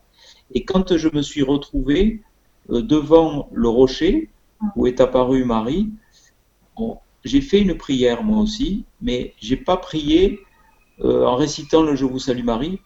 J'ai demandé que tous les gens qui étaient là guérissent. Hmm. Alors c'est quand même euh, l'histoire d'épaule, ça me semblait tellement ridicule. J'ai demandé ça et j'ai ressenti quelque chose comme un frisson. Lorsque euh, je suis revenu ensuite euh, dans la voiture un long trajet, puis quelques kilomètres avant d'arriver chez moi, il faisait nuit. Ma grand-mère à côté de moi qui récitait des chapelets. ma, mère qui s'était assoupie, mon père qui conduisait, on ne disait rien. J'ai ressenti comme s'il y avait la main d'un géant qui me prenait l'épaule. Et c'était oh. très, très, très chaud. Et je savais que j'étais en train de guérir. J'ai rien dit à personne. Mais le lendemain, je bougeais mon épaule dans tous les sens. Oh là là, c'est beau. Mes parents, euh, ils ont été fous de joie, bien sûr. Ah. Ils ont tout de suite téléphoné à ma grand-mère. Alors, vous imaginez ma grand-mère, dans quel état elle était. Mais, le plus étonné, c'était le chirurgien. Il a ah. dit, ne comprends pas ce qu'il y a, ce qui s'est passé dans cette épaule. On, dit, on dirait qu'il n'y a rien eu. Ah, c'est une guérison spirituelle et qu'il y a beaucoup, beaucoup de, de gens qui ont des guérisons spirituelles, qui sont capables d'avoir des guérisons spirituelles on n'en parle pas. Euh, il y a à peine quelques dizaines de cas comme ça authentifiés à Lourdes. Mais je pense que ce qui se passe à Lourdes, ça peut se passer ailleurs, ça peut se passer dans d'autres lieux. Euh, je crois que la prière, c'est quelque chose de, très important mm. et qui peut nous permettre de guérir de n'importe quelle maladie. Mm. Et un cœur pur, parce que là, vous aviez vraiment le cœur pur, puisque vous n'avez pas demandé pour vous, vous avez demandé pour lui. Oui, absolument. absolument. Je lui laisse traduire ça, après je, je, allora, je... Ci fai un riassunto, eh, se no non ci arriviamo stasera. Sì, sì, sì, sì. Eh, praticamente, certamente i suoi eh, genitori erano molto adola- addolorati e non sa perché a un certo punto lui ha detto che voleva andare a Lourdes. Allora i genitori sono stati molto stupiti, la nonna molto super contenta, chiaramente, e eh, sono partiti a Lourdes e dunque eh, quello che è successo a Lourdes è che lui, eh, ricordiamoci che era un bambino di 9 anni e dunque è stato molto colpito dalla gente che c'era perché eh, nella migliore delle ipotesi c'erano eh, persone nella sedia a rotelle, altre erano proprio su un lettino con tante attrezzature e lui ha visto così tanta sofferenza che quando si è trovato davanti al, al, alla roccia eh, ha pregato ma non si è messo a, a recitare l'Ave Maria eh, lui ha pregato, voleva che tutta questa gente guarisse. E ehm, ha sentito come un brivido e poi eh, sono tornati perché hanno fatto il viaggio di andata e ritorno tutta nella stessa giornata, lui era seduto dietro con la nonna, a un certo punto lui ha sentito un qualcosa di una grandissima potenza ehm, e ha saputo che eh, la sua spalla eh, sarebbe stata guarita, ma non ha detto niente, solo che il giorno dopo muoveva il braccio come se niente fosse. Chiaramente la, i genitori erano molto contenti, la nonna eh, che continuava in macchina a recitare il rosario era molto soddisfatta, molto contenta, e, però il più stupito eh, è stato il chirurgo che non si spiegava questa guarigione come se non ci fosse stato mai nessun trauma. E però lui dice che avvengono di queste guarigioni spirituali, così almeno una decina di casi sono stati recensiti, eh, sono stati censiti. E, e dunque sì, può eh, esistere questa guarigione spirituale. Merci. Allez, on continue hein, les questions. Alors, on a Cécile qui nous dit Bonsoir, docteur Charbonnier. Je vous tire mon chapeau. Continuez dans vos recherches. Cela nous intéresse énormément. Et surtout, surtout, vous avez, vous avez encore le temps pour la retraite. Ça veut dire que vous allez rester même après la retraite. et à tous et un grand merci. En fait, non, euh, voilà, il peut, il peut quitter, il n'y a pas de souci. Mais alors après, on l'invite de plus en plus euh, à toutes les émissions et euh, voilà la, la, retraite qu'il va avoir. Merci Pascal. Alors très bonne soirée à tous et un grand merci. Merci à tous, oui. Euh, J'embrasse tous. Pascal. Non, j'ai pas suivi, excuse-moi parce que j'ai. Non, bon. non, je te disais de faire un petit résumé à chaque fois. Tu, tu me fais pas les questions parce qu'on va, on va pas s'en sortir. Non, voilà. non, non, Des fans. En fait, ce sont des fans. Tu expliques que ce sont des fans et je continue. Sì, sì, sì, sono ammiratori che continuano a fare complimenti, che si augurino che eh, possa continuare molto ancora a lungo la sua attività e i suoi libri. On a Salocine qui nous dit Bonsoir, docteur Jean-Jacques. Jean euh, comment faire passer le message, l'information aux étudiants en médecine aujourd'hui en 2004 Oui. Euh, Pascal. La, questa domanda è come far passare il messaggio, l'informazione agli studenti in medicina oggi nel 2015, che potremmo dire quasi 2016 ormai. Les étudiants en médecine, c'est peut-être le plus difficile parce que on vient de leur sécher le béton, oui. de leur euh, et euh, il faut y aller avec un marteau-piqueur. Là. il faut qu'ils vivent même quelque chose. Quoi. Moi, si j'avais pas vécu ça en SAMU, euh, à sortir de mes études, j'avais tellement étudié, on m'avait tellement expliqué que la conscience c'était fabriqué par le cerveau, que le cerveau étant éteint, il n'y avait plus de conscience possible, que j'en étais persuadé, j'étais complètement intoxiqué par ça. Mais je pense qu'il y a quand même une écoute attentive des étudiants en médecine. Je suis allé faire des conférences en faculté de médecine, à des écoles d'infirmières, dans les milieux scientifiques, l'INSA, le CNRS, pour leur parler des témoignages des gens qui avaient vécu ça. Simplement des témoignages. Et euh, la modélisation que je propose de conscience extraneuronale, de conscience complètement dissociée du cerveau, elle est quand même actée maintenant par un document officiel de médecine. Donc c'est grâce à ce document officiel de médecine qu'on va pouvoir s'adresser aux étudiants en médecine. Ah oui, Mm, mm. Per quanto riguarda gli studenti in medicina è un po', un po', difficile nel senso che il dottore dice che ci vorrebbe un martello pneumatico per spaccare il cemento che è in via di solidificazione con tutte le informazioni che vengono immagazzinate nel loro cervello però ehm, c'è un'apertura comunque, lì è successo di fare delle conferenze in vari atenei, in varie scuole infermieristiche, eh, in vari centri e eh, di portare semplicemente la testimonianza di quelle persone che hanno vissuto ehm, le, le, le premo la premorte e eh, comunque adesso c'è anche eh, un documento ufficiale che eh, permette di entrare, aprire questa via. Merci. On continue avec Isabelle Chalut. Peut-être que ça vous dit quelque chose. Bonsoir, je suis au Québec et je vous ai rencontré à Saint-Sauveur. Et coucou au Québec, euh, j'ai écrit un livre que je vous ai envoyé, Aller-retour vers l'au-delà. Excellent. Ma maman a vécu une émie et est revenue guérie alors qu'elle était mourante en septicémie. Je crois donc à la guérison. Una testimonianza da Isabelle che eh, ci invia questa, questo messaggio dal Quebec e dunque ha incontrato, ha avuto l'occasione di incontrare il dottor Charbonnier e ha scritto anche un libro che ha inviato al dottore che eh, si chiama eh, Andata a ritorno verso l'aldilà. La sua mamma ha vissuto una, un NDE ed è tornata guarita eh, quando invece stava morendo eh, di setticemia e dunque crede sicuramente alla guarigione. Oui, ce livre est très intéressant parce qu'il montre qu'il y a une possibilité de guérison dans l'au-delà. Pour sa maman, c'est ce qui s'est passé. Ce livre est magnifique. C'est un petit peu comme le livre d'Anita Morjani, qui euh, a guéri euh, d'une tumeur ganglionnaire gravissime en allant dans l'au-delà. Comme Eben Alexander aussi, qui, ce professeur de chirurgie à Harvard, a connu une grave maladie euh, qui normalement n'avait que 1% de survie, qui a fait un voyage dans l'au-delà et qui est revenu complètement guéri euh, de sa maladie très grave.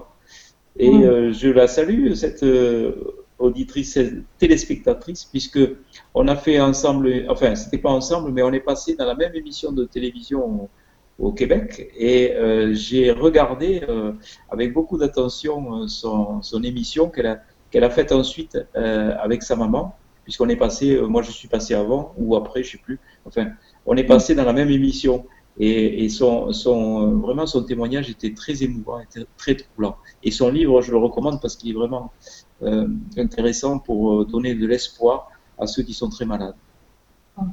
Merci, fai un riassunto rapido. Sì, sì, sì. Io partirò dalla fine in quanto raccomanda il, il libro di questa persona. Eh, oh, poi esiste anche in italiano, ma comunque è molto incoraggiante, dà molta speranza perché effettivamente eh, ci sono diversi casi di guarigione avvenute eh, durante questi viaggi nell'aldilà.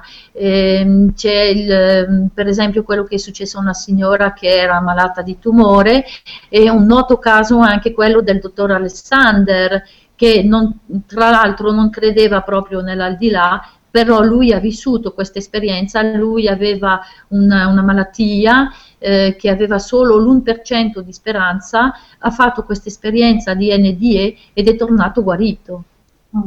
Et puis on va parler un petit peu de notre Nicole Dron à nous. Ah. voilà. Ah, on l'aime bien notre Nicole et elle va venir nous voir le 21 janvier. Ah, super. Et je sais que le 5 décembre, vous étiez ensemble parce qu'elle m'a tout raconté. Oui, oui, on, était, on faisait une conférence ensemble à Bordeaux. C'était un super moment. Vous faites souvent des conférences ensemble les deux, hein Ouais, ouais, ouais, on s'aime bien, c'est normal. Ton mari dit Ça n'a pas marre de passer à la télévision. elle, est, elle est super mignonne, vraiment. Oui, et puis c'est très important le message qu'elle diffuse parce que vraiment, euh, ça a une valeur euh, euh, thérapeutique dans les angoisses du deuil, dans les angoisses de la mort elle fait un bien fou. Donc c'est vrai que c'est fatigant. C'est vrai que on a nos conjoints euh, bon, qui traînent un peu la patte des fois. Hein. Euh, on prend du temps sur notre vie de famille. On prend mais, mais je pense que ce travail-là, il faut, il faut le faire. C'est pas un travail, c'est un plaisir. Donc euh, cette, cette tâche-là, il faut la faire, quoi, parce que et elle, elle le fait avec son cœur, elle fait partager ça. chaque fois, c'est l'émotion qui nous submerge et elle fait vraiment un, travail magnifique. il faut qu'elle continue encore. je vous donne rendez-vous le 21 janvier. Elle arrive, notre Nicole. Fai un piccolo riassunto, per favore. Sì, sì, sì, qua Nicole è una persona che ha conosciuto il, il dottor Charbonnier durante eh, una conferenza che hanno fatto insieme, difatti ne hanno fatto diverse, ed è una persona splendida. Un NDE, non so come si dice in italiano, un EMI. NDE, sì, un'esperienza di premorte e lei attraverso le, le, conferenze alle quali partecipa dà dei messaggi veramente di conforto, di speranza ehm, e dunque fa un lavoro molto importante e come diceva il dottor Charbonnier è vero che a volte questo prende un po' del tempo eh, su quello che di solito sarebbe dedicato magari alla famiglia ma è molto importante anche aprirsi, aprire queste cose qua a, a, a tutti, condividere proprio con il più profondo del cuore come fa giusto Carol e il 21 gennaio ci sarà una vibra conferenza?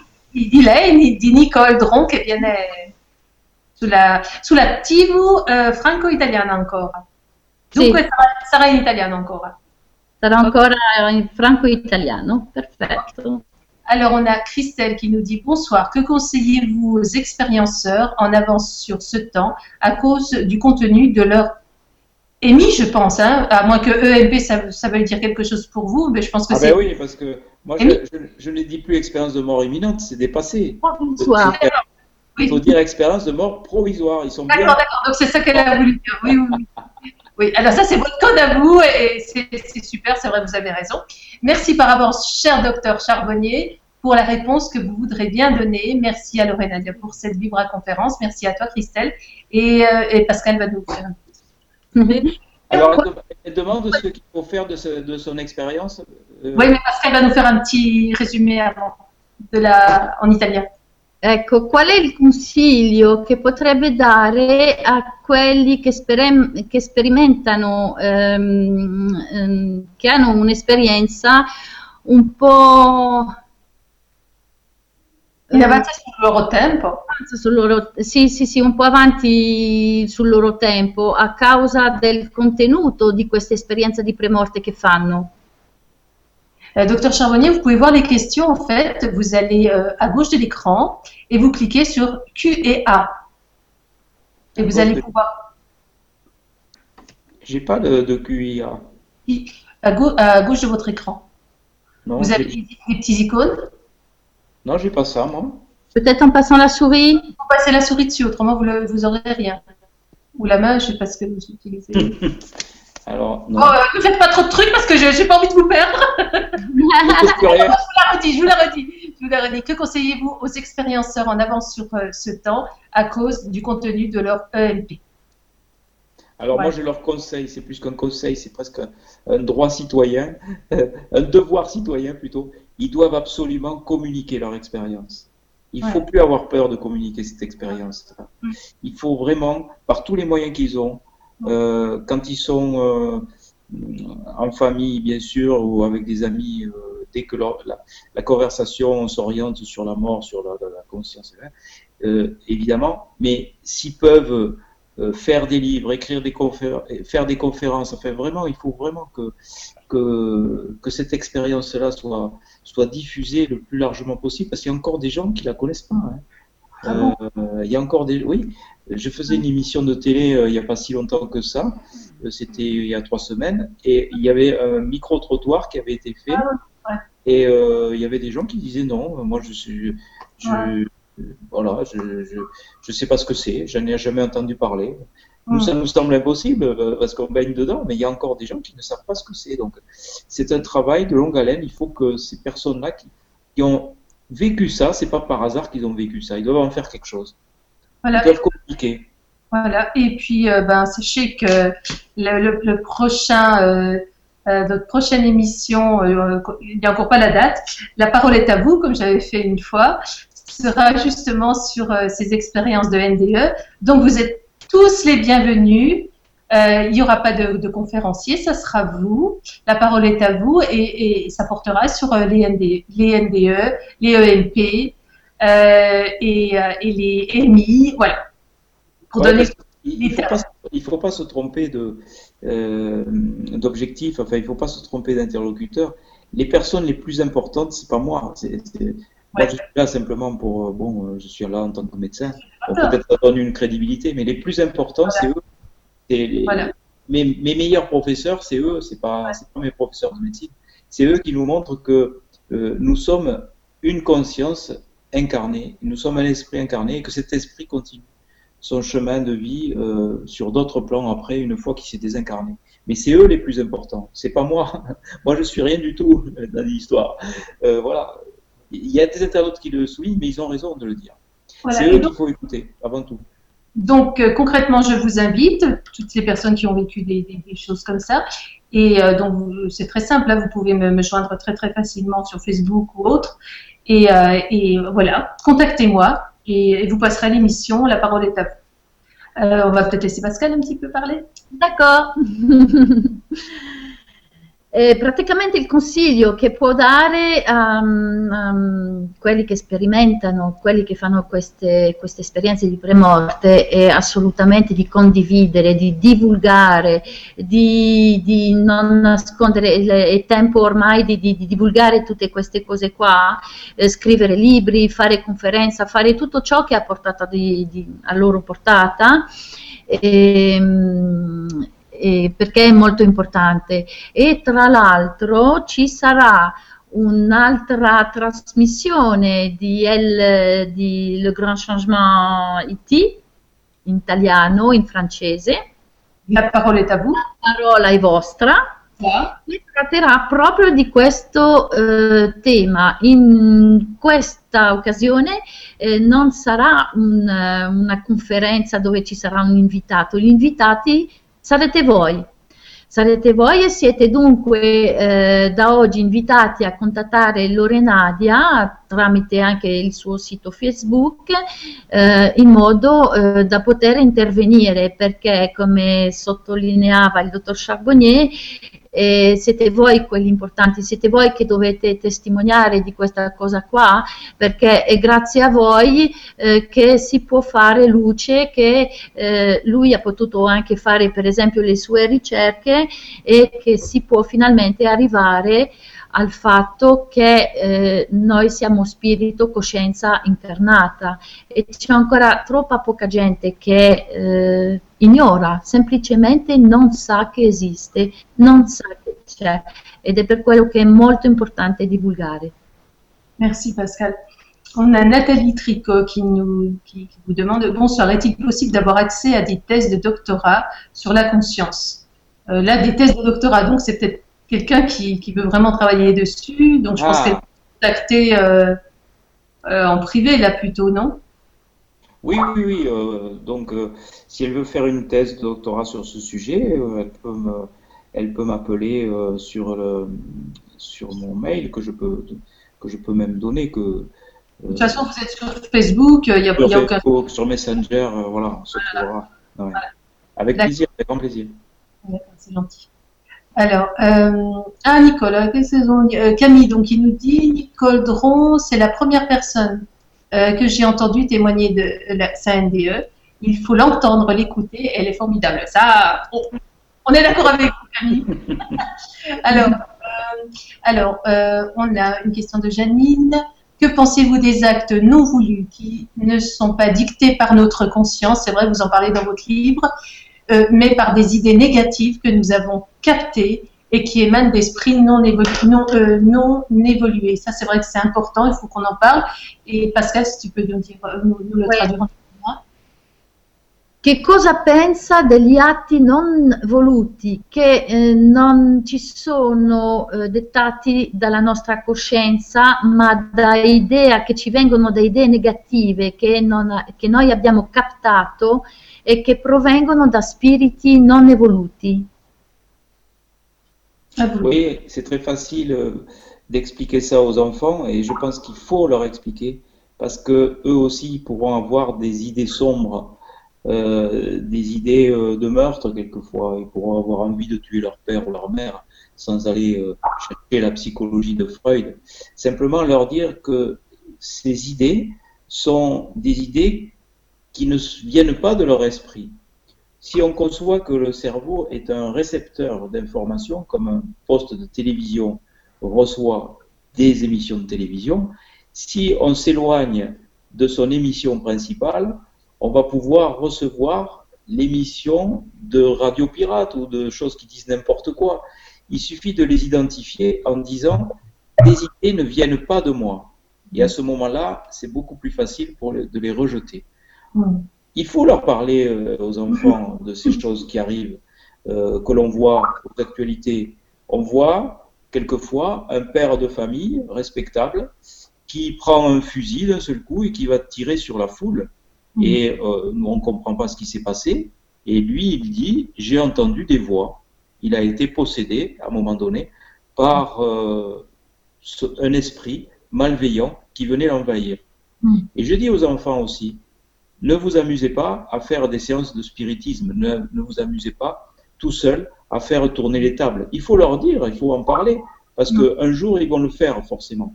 Donc au moins qu'ils aient les bonnes informations dès le début.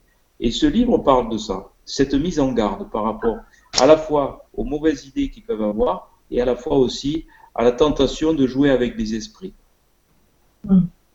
Allora, proprio di, di, questo argomento parla nel suo libro perché è molto, molto importante parlare anche di questo ai bambini, spiegando con semplicità, sempre ricorrendo all'immagine del televisore, Dunque il nostro cervello è come un recettore di televisione che quando eh, si allontana un po' dal programma eh, primordiale, essenziale, eh, può essere portato a captare come delle onde pirate, diciamo così, e, e, e dunque eh, può essere portato a commettere degli atti magari violenti o cose del genere. Dunque è importante sapere che ciò esiste perché così si può intervenire dicendo no, ciò non mi appartiene e ehm, faceva l'esempio anche il dottor Charbonnier del, della persona che potrebbe essere un bravo padre di famiglia che così sembra abbia avuto un raptus mai avuto niente prima e tutto da un tratto si mette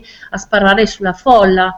Ecco perché è stato come posseduto e, e, dunque è molto importante parlare di, questo, di, queste cose ai bambini, soprattutto insegnare loro di non scherzare con le sedute spiritiche perché magari crescendo prima o poi saranno curiosi e vorranno tentare qualcosa del genere e bisogna informarli dei pericoli che sono. Et, et puis, euh, docteur, vous pouvez peut-être nous parler à ce moment-ci précis du caillou, la petite histoire du caillou. Ah oui. Hein je leur donne des trucs. je leur dis que, euh, oui, ils peuvent euh, se raccrocher à des choses de la nature pour euh, mettre tous leurs sentiments négatifs dans la matière. Par mmh. exemple, je leur dis que s'ils sont très en colère, il faut qu'ils prennent un caillou, qu'ils le serrent très fort, donc en mettant toute leur colère dans leur caillou, pour pas que ça se mette sur le copain ou la copine euh, ou le parent qui est embêtant, et euh, ils mettent toute leur énergie euh, négative dans le caillou. Et ensuite, donc, quand le caillou est bien chaud et rempli d'énergie négative, de colère, de peur, etc., eh ben, ils le mettent dans l'eau. Et l'eau va laver le caillou et tout leur sentiment négatif va partir donc avec l'eau. Et ensuite, ils mettront un autre caillou dans la poche parce que c'est très important euh, de pouvoir euh, se relier à quelque chose de à la matière, à minéral, pour ah. pouvoir euh, se décharger de toutes ces pulsions négatives. Je leur dis aussi de s'amuser dans la nature à, embrasser les arbres, à les, à les enlacer comme ça, et, et, à se raccrocher aux arbres et à sentir toute l'énergie tellurique qui, qui part dans le sol et à, sentir aussi que euh, les forces cosmiques arrivent par les branches. Tout ça, ils peuvent le ressentir. Les enfants ressentent beaucoup les choses. Tu fais des quelques expérimentations avec des enfants, ils ressentent beaucoup plus les choses que nous parce qu'ils sont beaucoup plus dans la conscience intuitive que les adultes qui sont dans la conscience analytique. Mm. Mm. Mm. Riassunto, tanto ancora da vedere. C'è la storiella del sassolino che viene proposta anche nel, nel libro perché il dottore propone ai, ai bambini un, un, giochetto, un trucchetto eh, da fare qualora avessero eh, dei sentimenti negativi di paure, di rabbia, eh, avere un sassolino sempre in tasca, a portata di mano e quando hanno questi sentimenti prendere quel sassolino in mano, stringerlo forte e pensare che tutta quell'energia, tutta quella rabbia, quella paura che provano va dentro quel sassolino. Quando il sassolino lo sentono ben caricato, ben caldo, allora lo abbandonano nell'acqua perché l'acqua laverà eh, via tutte queste, tutte queste cose qua. E, ehm, e dunque è importante insegnare ai bambini un contatto con gli elementi minerali, la natura, anche abbracciare un albero, perché i bambini hanno una coscienza molto più intuitiva del, degli adulti che hanno una coscienza invece molto più analitica e loro possono sentire proprio abbracciando l'albero l'energia della terra che sale e l'energia cosmica anche che scende attraverso i rami. Et euh, donc, docteur, euh, merci Pascal, merci docteur. Nous avons Zine Hodgson qui nous dit Bonsoir, j'attends avec impatience la venue du docteur Charbonnier dans mon collège en Isère, malgré l'incompréhension de certains de mes collègues. Les enfants sont confrontés à des morts violentes, suicides, meurtres et ont besoin de comprendre et d'espérer. Je pense que vous avez un petit rendez-vous là déjà, non? Oui, il y en a plusieurs. Il va falloir que je, que je m'organise parce que je rappelle que je travaille tous les jours. Non, mais il va falloir prendre la retraite avant. D'après moi, vous prenez la retraite avant et vous vous consacrez beaucoup plus à. Et donc, je fais ça en plus, quoi, dans mes. Enfin, oui, dans mon temps de loisir, je fais, je, fais toutes ces, ces choses. Non, mais je pense que vous allez prendre la retraite avant. vous êtes médium. Euh, Pascal, on va on, on, passiamo su e, e continuiamo. Euh, qu'est-ce qu'on a Attends, qu'est-ce que je voulais vous. Euh, alors, les autistes, on en a parlé. Euh, le, caillou, on en a parlé. Ah bon, on y va. Magali qui nous dit, Bonzi qui nous dit, est-ce qu'il arrive que les expérienceurs vous délivrent un message plus général sur le futur? Pascal, si tu veux traduire. Allora la, la, domanda di Magali è questa, può succedere che eh, quelli che sperimentano che, la, la premorte eh, diano un messaggio generale sul futuro? Oui, absolument. Les expérienceurs qui se retrouvent dans l'au-delà sont connectés à toutes les informations du passé, du présent et du futur. Il n'y a pas l'écoulement linéaire du temps. Mm. Donc très fréquemment, d'abord il y a la revue de vie en accéléré, on appelle ça la rétrocognition. Mm. Les gens voient tout ce qu'ils ont fait dans leur vie dans les moindres détails. Ils ressentent tout le bien et le mal qu'ils ont fait aux autres comme si c'était à eux qu'ils les avaient produits. Mm. Et puis ils devinent aussi ce qui va se passer après leur expérience. Nicole Drom a deviné le décès de deux parents de façon très précise. Elle le raconte dans son livre 45 secondes d'éternité, parce qu'elle a vécu donc euh, une expérience qui a duré à peine 45 secondes, mais elle a reçu un enseignement euh, colossal. Elle en a fait un livre de 300 pages et puis elle continue à nous distiller donc les informations au fur et à mesure qu'elle pense pouvoir les distiller, parce que euh, on lui a dit de l'autre côté qu'il y avait certains moments où elle pouvait donner un certain nombre d'informations. Il y a aussi euh, Jean-François Biodot, euh, qui, a, qui est devenu médium après son expérience et qui, lui, a vu une scène qui s'est passée dans son futur lorsqu'il était de l'autre côté. Il a vu une femme avec une petite fille qu'il promenait et il voyait ça comme s'il était euh, donc à la fenêtre d'une maison. Et il s'est retrouvé plus tard dans cette situation. Il était à la fenêtre de cette maison avec cette femme, cette petite fille qui se promenait. Donc euh, un enseignement sur le futur et puis aussi euh, euh des avertissements, des avertissements qui sont donnés et que l'on connaît déjà euh, intuitivement. On sait que la planète est en danger, on sait que les valeurs écologiques sont mises en évidence et qu'il faut aller dans un monde qui soit beaucoup plus spirituel et beaucoup moins matériel si on veut s'en sortir. Et ça, c'est les générations futures qui vont euh, nous aider à ça, à condition qu'on leur donne les bonnes informations dès le début. Bonne chance Poi un riassunto, eh? Sì, sì, allora sì, effettivamente si possono ricevere informazioni sul futuro, però per prima cosa bisogna dire che quando si attraversa quella, quella soglia, ehm, non si ha più la percezione del tempo lineare in quanto passato, presente e futuro è tutto presente insieme. Però effettivamente dopo una rivista generale un po' del proprio vissuto, rivivendo anche le emozioni, anche tutto, tutto, quello che si è già vissuto, si possono avere degli scorci su eh, eventi eh, a, a, venire e dunque ritornando la, la da questa esperienza, eh, ritornando alla vita nel corpo fisico, le persone effettivamente possono raccontare che hanno visto delle cose che poi vivranno in seguito. Poi eh, possono esistere anche ehm, delle visioni eh, sul futuro a livello più ampio, ci sono eh, tantissime testimonianze in merito che riportano sul, su quanto il nostro pianeta sia in pericolo, sull'importanza ecologica, su, su, su, tutte queste cose qua. Ci sono tante te testimonianze e messaggi che sono stati trasmessi. Merci. Alors, on a euh, Aurore euh, donc il y avait une première question, euh, mais je l'ai encore en tête et, elle est partie parce que des fois on touche à peine un truc et hop, ça vole.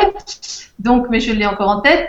Et donc, elle nous dit également, c'est un témoignage très émouvant. Merci de le partager avec nous. Ça, ça a été tout au début quand vous avez partagé votre première expérience avec le jeune homme. Et Aurore nous demandait donc euh, comment aider les personnes? Voilà, c'était ça. Comment aider les personnes qui, qui, ont une peur panique de la mort? Et je voulais même lui répondre à votre place que c'est vrai, en lisant ce petit livre-là, mais pas rien pour les enfants. Vous lisez ce livre-là, mais franchement, voilà, ça suffit, ça suffit. C'est super bien expliqué. Et, avec ça, on comprend. Donc, si on comprend, on a déjà moins peur. Euh, effacer la peur complètement, euh, parce qu'on a certainement encore toujours des doutes. Mais franchement, là, euh, on comprend tout de suite. Et puis, tant qu'on y est, tiens, j'aurais bien voulu que le docteur Charbonnier nous parle un petit peu de son histoire avec son dessin. Qu'est-ce qui s'est passé Parce que c'est une jolie petite histoire là, ah avec le dessin. Elle, est jolie cette histoire là aussi. On voit pas très bien Lorenadia. Ah bon, attends, je te la mets bien. Alors. C'est la couverture. Voilà. Ah, c'est ça. Voilà la couverture, le joli dessin. Vous le, vous le voyez là au moins? Oui. Non, Je ne vois pas moi. Oui, oui. Comment ça Moi je vois, euh, je me vois. Oui, c'est la couverture de votre ah oui, d'accord. Ah, c'est parce que je vous ai pas expliqué. Non, mais je ne voudrais rien vous expliquer. J'ai peur que. Non, non, non, on continue comme ça. vous échappiez, je vous explique rien du tout. De toute façon, mon livre, je connais. la couverture par cœur. Allez-y. Je connais la couverture. Oui, quand j'ai eu terminé le, le, manuscrit, et puis euh, il y a le spécialiste des couvertures de, de mon éditeur, parce qu'ils ont un spécialiste pour les couvertures, tellement c'est important les couvertures pour, pour faire vendre les livres. Et les éditeurs sont bien sûr très intéressés par les ventes de livres, donc ils ont, ils ont un professionnel euh, consacré uniquement en couverture. Il me téléphone, il me dit euh, Ah, euh, docteur, on a trouvé une couverture super pour votre livre, tout le monde est, est vraiment ravi de cette couverture, elle est magnifique. Il me dit C'est donc sur un fond bleu sombre, c'est une main d'enfant qui tient un oiseau mort sur le dos. Bon, alors moi, ça me plaisait pas du tout, ça. Hein. C'était pas du tout ce que je voulais dire dans ce livre. C'était triste, je trouve, un oiseau mort. Enfin, j'ai pas, j'ai pas vu la couverture du coup. Et euh, voilà. Et puis je vais quelques minutes donc euh, euh, faire autre chose. Et je rentre dans mon bureau. Et là, dans mon bureau, il s'est passé quelque chose d'extraordinaire. C'est ma femme de ménage est rentrée dans le bureau, chose qu'elle ne fait jamais. Donc je pense qu'elle a été connectée à un moment donné, elle aussi, pour faire ça, parce qu'elle elle, a peur dans mon bureau, parce qu'il faut dire que c'est il y a des papiers partout. Là, là on n'est pas dans mon bureau. Hein. Je, suis sur la rochette de ma maison. parce que j'ai eu honte. Il y a trop de, il est de nouveau euh, tout en, bordel. Et euh, il y a des feuilles partout. Il y a des livres. Et là, elle m'avait tout rangé. Et donc, elle m'a, enfin, elle m'a rien rangé du tout. Elle, elle, a fait des piles voyez, par, euh, par, taille. Donc, elle a mis les petits papiers avec les petits papiers, grands livres avec les grands livres. Enfin, bref, elle m'a la pagaille pour moi. C'était esthétiquement, c'était très beau, mais c'était la pagaille. Donc, et puis il y avait sur mon bureau un cahier d'écolier, des crayons de couleur et deux pins. Je ne sais pas où elle a trouvé ces trucs parce que je me souvenais pas avoir des pins, un cahier d'écolier, des crayons de couleur.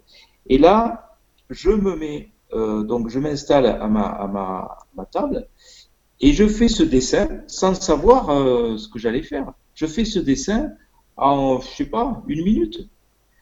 Et je pense que c'est pas moi qui ai dessiné parce que je, c'est pas pour me vanter, mais je fais des dessins plus, jolis que ça. On voit vraiment que c'est un dessin d'enfant. Et quand je l'ai terminé, j'entends, on t'aide bien, couverture de ton livre, dans ma tête. J'entends ça dans ma tête. Donc là, je, je, je, prends le téléphone tout de suite, je dis, mais bon sang, c'est vrai, ça, ça serait très très bien pour mon livre. Donc je téléphone à mon éditeur, je lui raconte ça. Il est ému par l'histoire et il me dit, je connais pas votre dessin, mais ça sera la couverture de votre livre. Parce que mon éditeur est effectivement très sensibilisé par, par tous ces sujets. Hein, sinon, il, il croit au, il vaut mieux. Il croit aux puissances de l'esprit, il croit à tout ça. Donc, euh, il a vraiment euh, vu que j'étais sincère dans mon histoire et qu'il fallait prendre cette couverture. Il n'avait pas vu la couverture. Il n'avait pas vu le dessin. Il a dit, on le prend, vous me l'envoyez, euh, vous me le scannez, vous me l'envoyez, ça sera la couverture de votre livre, je vous le promets. Pourtant, il me dit, l'autre couverture est très belle, mais on va prendre celle-là parce que là, quand même, cette histoire est un peu forte. Et je crois que euh, c'est vraiment une couverture qui réussit parce que ça montre une autre façon de concevoir la mort, cette façon euh, qui, est, qui, est pas qui est moins dramatique que c'est dans nos sociétés occidentales où la, mort est le plus euh, dramatique. Euh, parce que quand on va dans les sociétés dites tribales ou dites spirituellement, enfin, soi-disant moins évolués que nous, je trouve qu'ils sont spirituellement beaucoup plus élevés que nous. quand on va au Mexique, quand on va dans des pays comme ça, on, on voit que la mort est quelque chose, quelque chose de gai, au contraire, quelque chose, c'est une fête. Donc euh, voilà. Et c'est pas pour autant qu'on a envie de se suicider. Il y a moins de suicides là-bas que chez nous.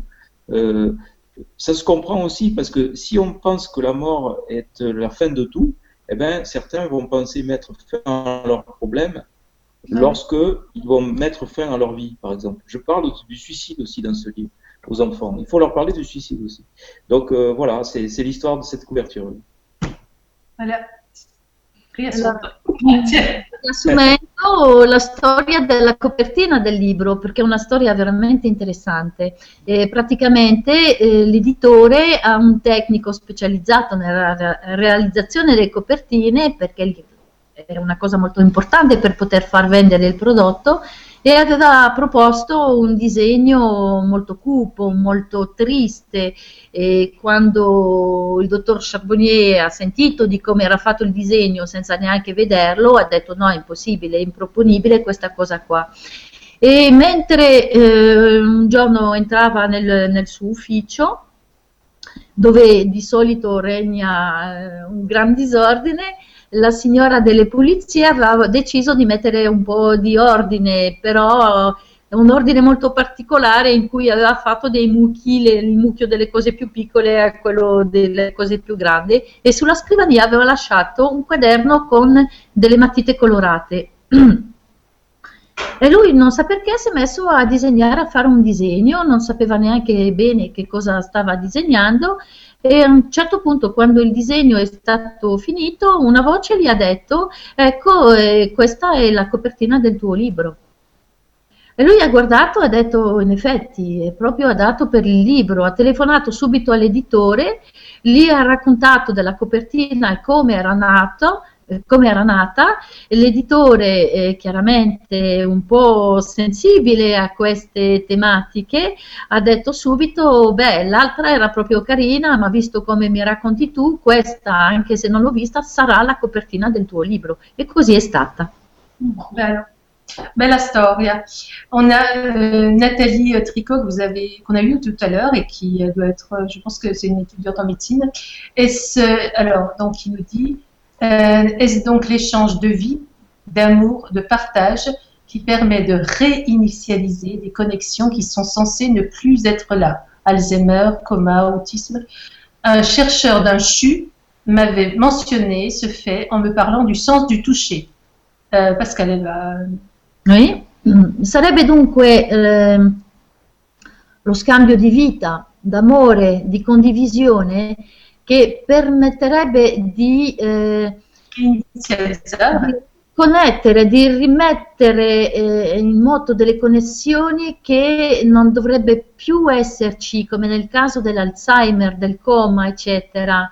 Un ricercatore di un centro ospedaliero universitario mi aveva accennato questo fatto parlandomi del senso del, del, del, del toccare, del tocco. Oui, je suis convaincu que les personnes qui sont dans le coma, qui sont Alzheimer, euh, l'esprit de ces personnes est capable de percevoir l'amour que l'on va leur donner. Et ce n'est pas parce qu'ils ne l'expriment pas dans leur corps qu'il faut croire qu'ils sont inconscients. 5% mm. des personnes qui reviennent de coma ont eu une expérience en disant qu'ils avaient perçu les visites qui leur étaient données. Ils ont pu décrire l'habillement des personnes qui étaient là. Ils ont pu décrire quelquefois ce qui se passait dans une salle d'attente. Je suis convaincu qu'il n'y a pas 5% de ces expériences, il y a 100% des expériences comme ça. Seulement, dès le réveil, la conscience analytique censure toutes les informations et on ne se souvient de rien. C'est la même chose pendant toutes les nuits, pendant nos sommeils physiologiques. On censure nos rêves dès le réveil. On censure les expériences qu'il y a dans les comas. On censure les expériences qu'il y a dans l'anesthésie générale. On censure les expériences qu'il y a dans les arrêts cardiaques. 18% des personnes seulement se souviennent de ce qui s'est passé. 65% chez les enfants. 65% des personnes, des enfants qui ont vécu des arrêts cardiaques ont une, expérience. Tout ça parce que la conscience analytique des enfants est beaucoup plus faible que celle des adultes. Donc, plus la conscience analytique est élevée et plus la censure va être importante. Merci beaucoup. Merci beaucoup, docteur. Sicuramente eh, convinto, è convinto che eh, sia proprio così perché eh, molte delle persone che sono tornate hanno potuto parlare delle visite che hanno ricevuto, hanno potuto descrivere come erano vestite alcune persone, descrivere cosa succedeva anche in sala d'attesa.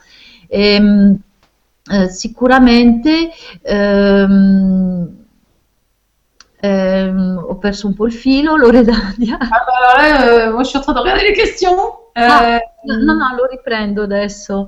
Ehm...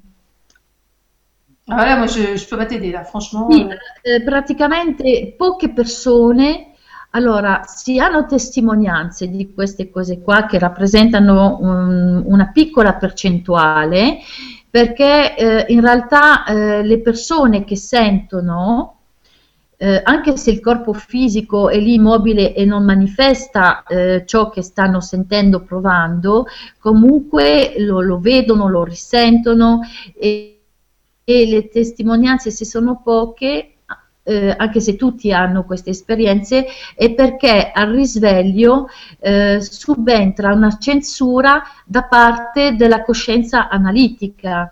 È interessante fare il confronto tra, tra, gli adulti, la percentuale negli adulti e nei bambini, che negli adulti sarà dell'ordine del 18%, mentre nei bambini è del 65%, proprio perché loro non hanno ancora sviluppato quella coscienza analitica che c'è nell'adulto. Mm. Però succede anche eh, quando si sogna. Euh, merci Pascal, merci docteur Charbonnier. Euh, on a deux questions sur l'association Infinitude, dont je pense que vous connaissez peut-être. Oui. On a voilà, d'accord. Blancarin, famille Blancarin, qui font un travail remarquable. D'accord.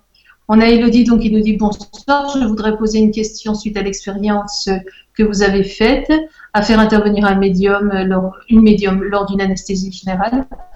Pensez-vous un jour faire appel à l'association Infinitude ou une personne qui pratique la TCI euh, Pascal. C'est quoi la TCI Pardon? Ah, La technique euh, instrumentale euh, Transcommunication instrumentale. Trans, voilà, transcommunication instrumentale. Instrumentale, d'accord.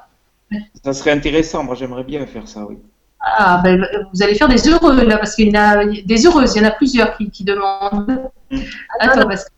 Dato che ehm, ha già fatto l'esperienza di fare intervenire una medium durante un'anestesia anestesia generale, eh, potrebbe un giorno magari chiedere a un'associazione che si chiama Infinitudine, che si occupa un po' di queste cose qua, oppure una persona che pratica la transcomunicazione eh, interpersonale? No, eh, strumentale. Strumentale. strumentale. strumentale. Transcomunicazione strumentale. Ouais. Oui, oui. Euh, je pense que ça serait très intéressant effectivement de faire euh, des recherches avec la transcommunication instrumentale, puisque peut-être euh, il faut rappeler ce que c'est, c'est euh, enregistrer donc sur des bandes sonores des euh, énergies vibratoires qui se traduisent en voix, en message, avec des fréquences hertziennes qui n'ont rien à voir avec les fréquences vocales. qui sont beaucoup plus élevés. Mais pourtant, on a des reconnaissances vocales qui ont été étudiées en laboratoire, des voix enregistrées du défunt avec les voix qui sont perçues sur ces, sur ces bandes. Donc ça serait intéressant effectivement de savoir si on ne peut pas se connecter à la conscience intuitive de la personne anesthésiée ou à celle de la personne dans le coma. On pourrait imaginer aussi qu'on puisse faire un travail avec les Alzheimer, c'est un petit peu comme les, comateux. Euh, la conscience intuitive est, déjà euh, sur un autre plan. Et peut-être qu'on pourrait faire euh, des recherches avec la TCI sur les gens qui sont en Alzheimer pour voir si on n'arrive pas à percevoir des messages de ces personnes qui sont déjà un peu parties. Il y a d'autres personnes, personnes qui nous parlent aussi, des personnes autistes qui demandent la même chose. Oui. Donc Alzheimer, euh, autiste, euh, voilà, et commun. Il y a tout un, champ d'investigation possible avec cette, euh, cette nouvelle modélisation de la conscience extracérébrale. Ouais. Cette sorte d'iCloud qui serait donc perçue à la fois par des moyens physiques, mais aussi par des moyens médiumniques. Donc, euh, ça serait tout à fait dans la même logique. Et peut-être que dans le futur, euh, on va développer la TCI et il y aura euh, comme un moniteur branché sur la personne, et, par exemple comateuse, et, qui est dans le coma, et, puis on, saura ce qu'elle pense, ce qu'elle dit. Hein? Ça serait génial Ah ouais, ouais, mais moi, il, faudrait, il faudrait y arriver rapidement, parce que là, maintenant, je pense à, partir du moment où la médecine commence à accepter l'idée qu'il y a une voilà. localisée, après tout euh, que c'est acté dans une thèse de doctorat en médecine. Après, ça devient euh, de la recherche fondamentale. C'est pas la recherche appliquée, bien sûr, c'est la recherche fondamentale. Euh, ça permet, mais ça peut déboucher aussi sur la recherche appliquée parce que ça peut être utile de savoir ce que pense un Alzheimer, l'esprit de l'Alzheimer, de, savoir ce que pense l'esprit du comateux. C'est passionnant, ça. Et, vous, et vos dix prochaines années, vous pouvez pas les passer à faire ça? Ça serait génial. Ça développerait un peu le, oui, mais vous savez que là, c'est très difficile euh, actuellement. Donc, je travaille avec un avocat spécialisé dans le droit de santé pour euh, explorer la, conscience comateux, parce qu'on met en place des protocoles, parce qu'on ne peut pas faire n'importe quoi aussi, et on ne peut pas fouiller la conscience euh, d'une personne sans son consentement. Donc, il faut faire comme pour le don d'organes finalement, c'est-à-dire qu'on fait, on désigne la personne de confiance, et puis c'est elle qui remplit les, autorisations pour faire ces recherches. Mais euh, bon, euh, euh, c'est de la même ligne, quoi. Les, informations médiumniques, les informations TCI, c'est pareil, c'est la même chose.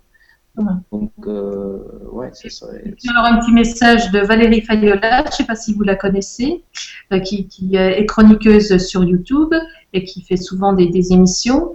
Elle a créé l'oracle Il s'appelait, qui est un guide d'accompagnement pour le deuil pour permettre aux personnes de voir différemment la mort. Donc elle travaille dans, dans votre sens et le, leur permettre ainsi de réintégrer le flux de la vie.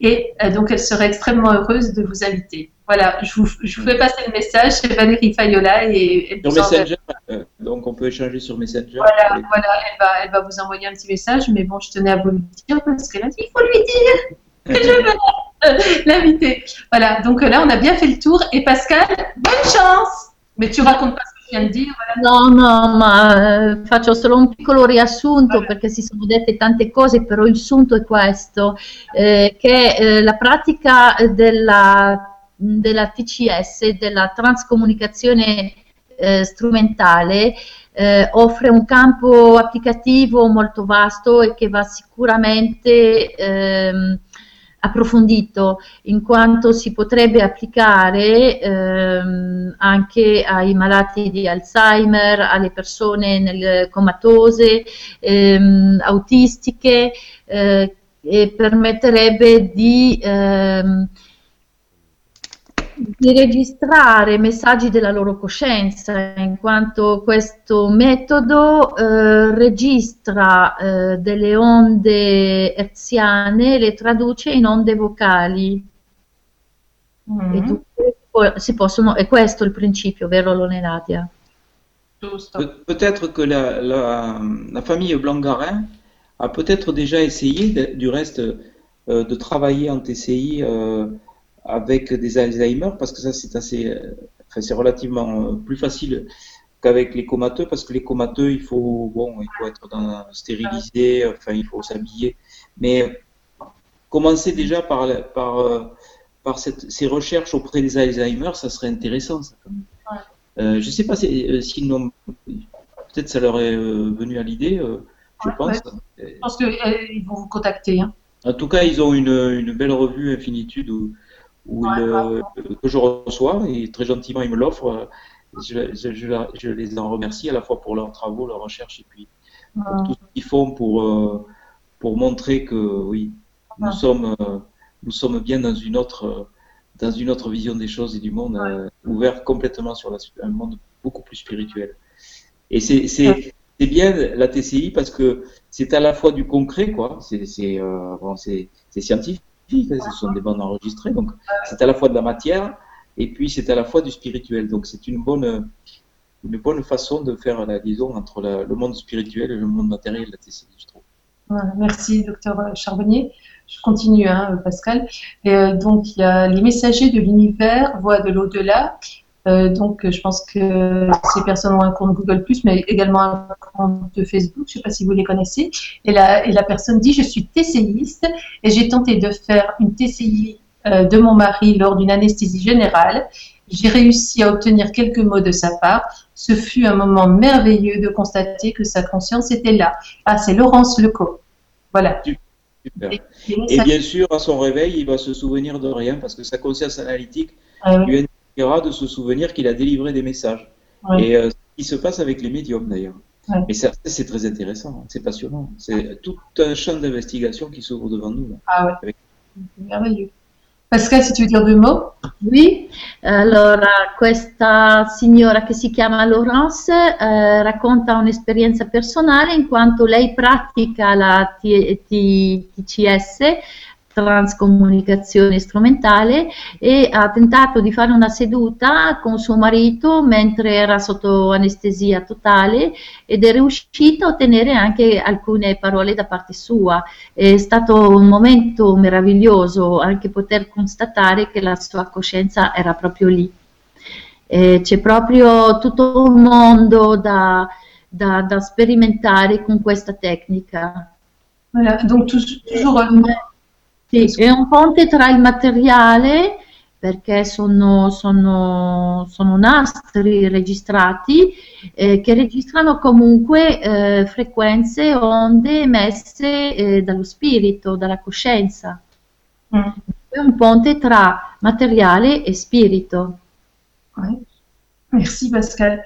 Euh, on, toujours de Laurence Lecourt, je ne sais pas si vous la connaissez pas en fait. Hein Euh, elle dit donc euh, Je suis essayiste et Monique et Jacques me connaissent. Je ne sais pas si ça va vous donner des indications. Oui, oui, oui. ça va voilà. Et puis elle, elle dit quelque part qu'elle est à votre disposition. Euh,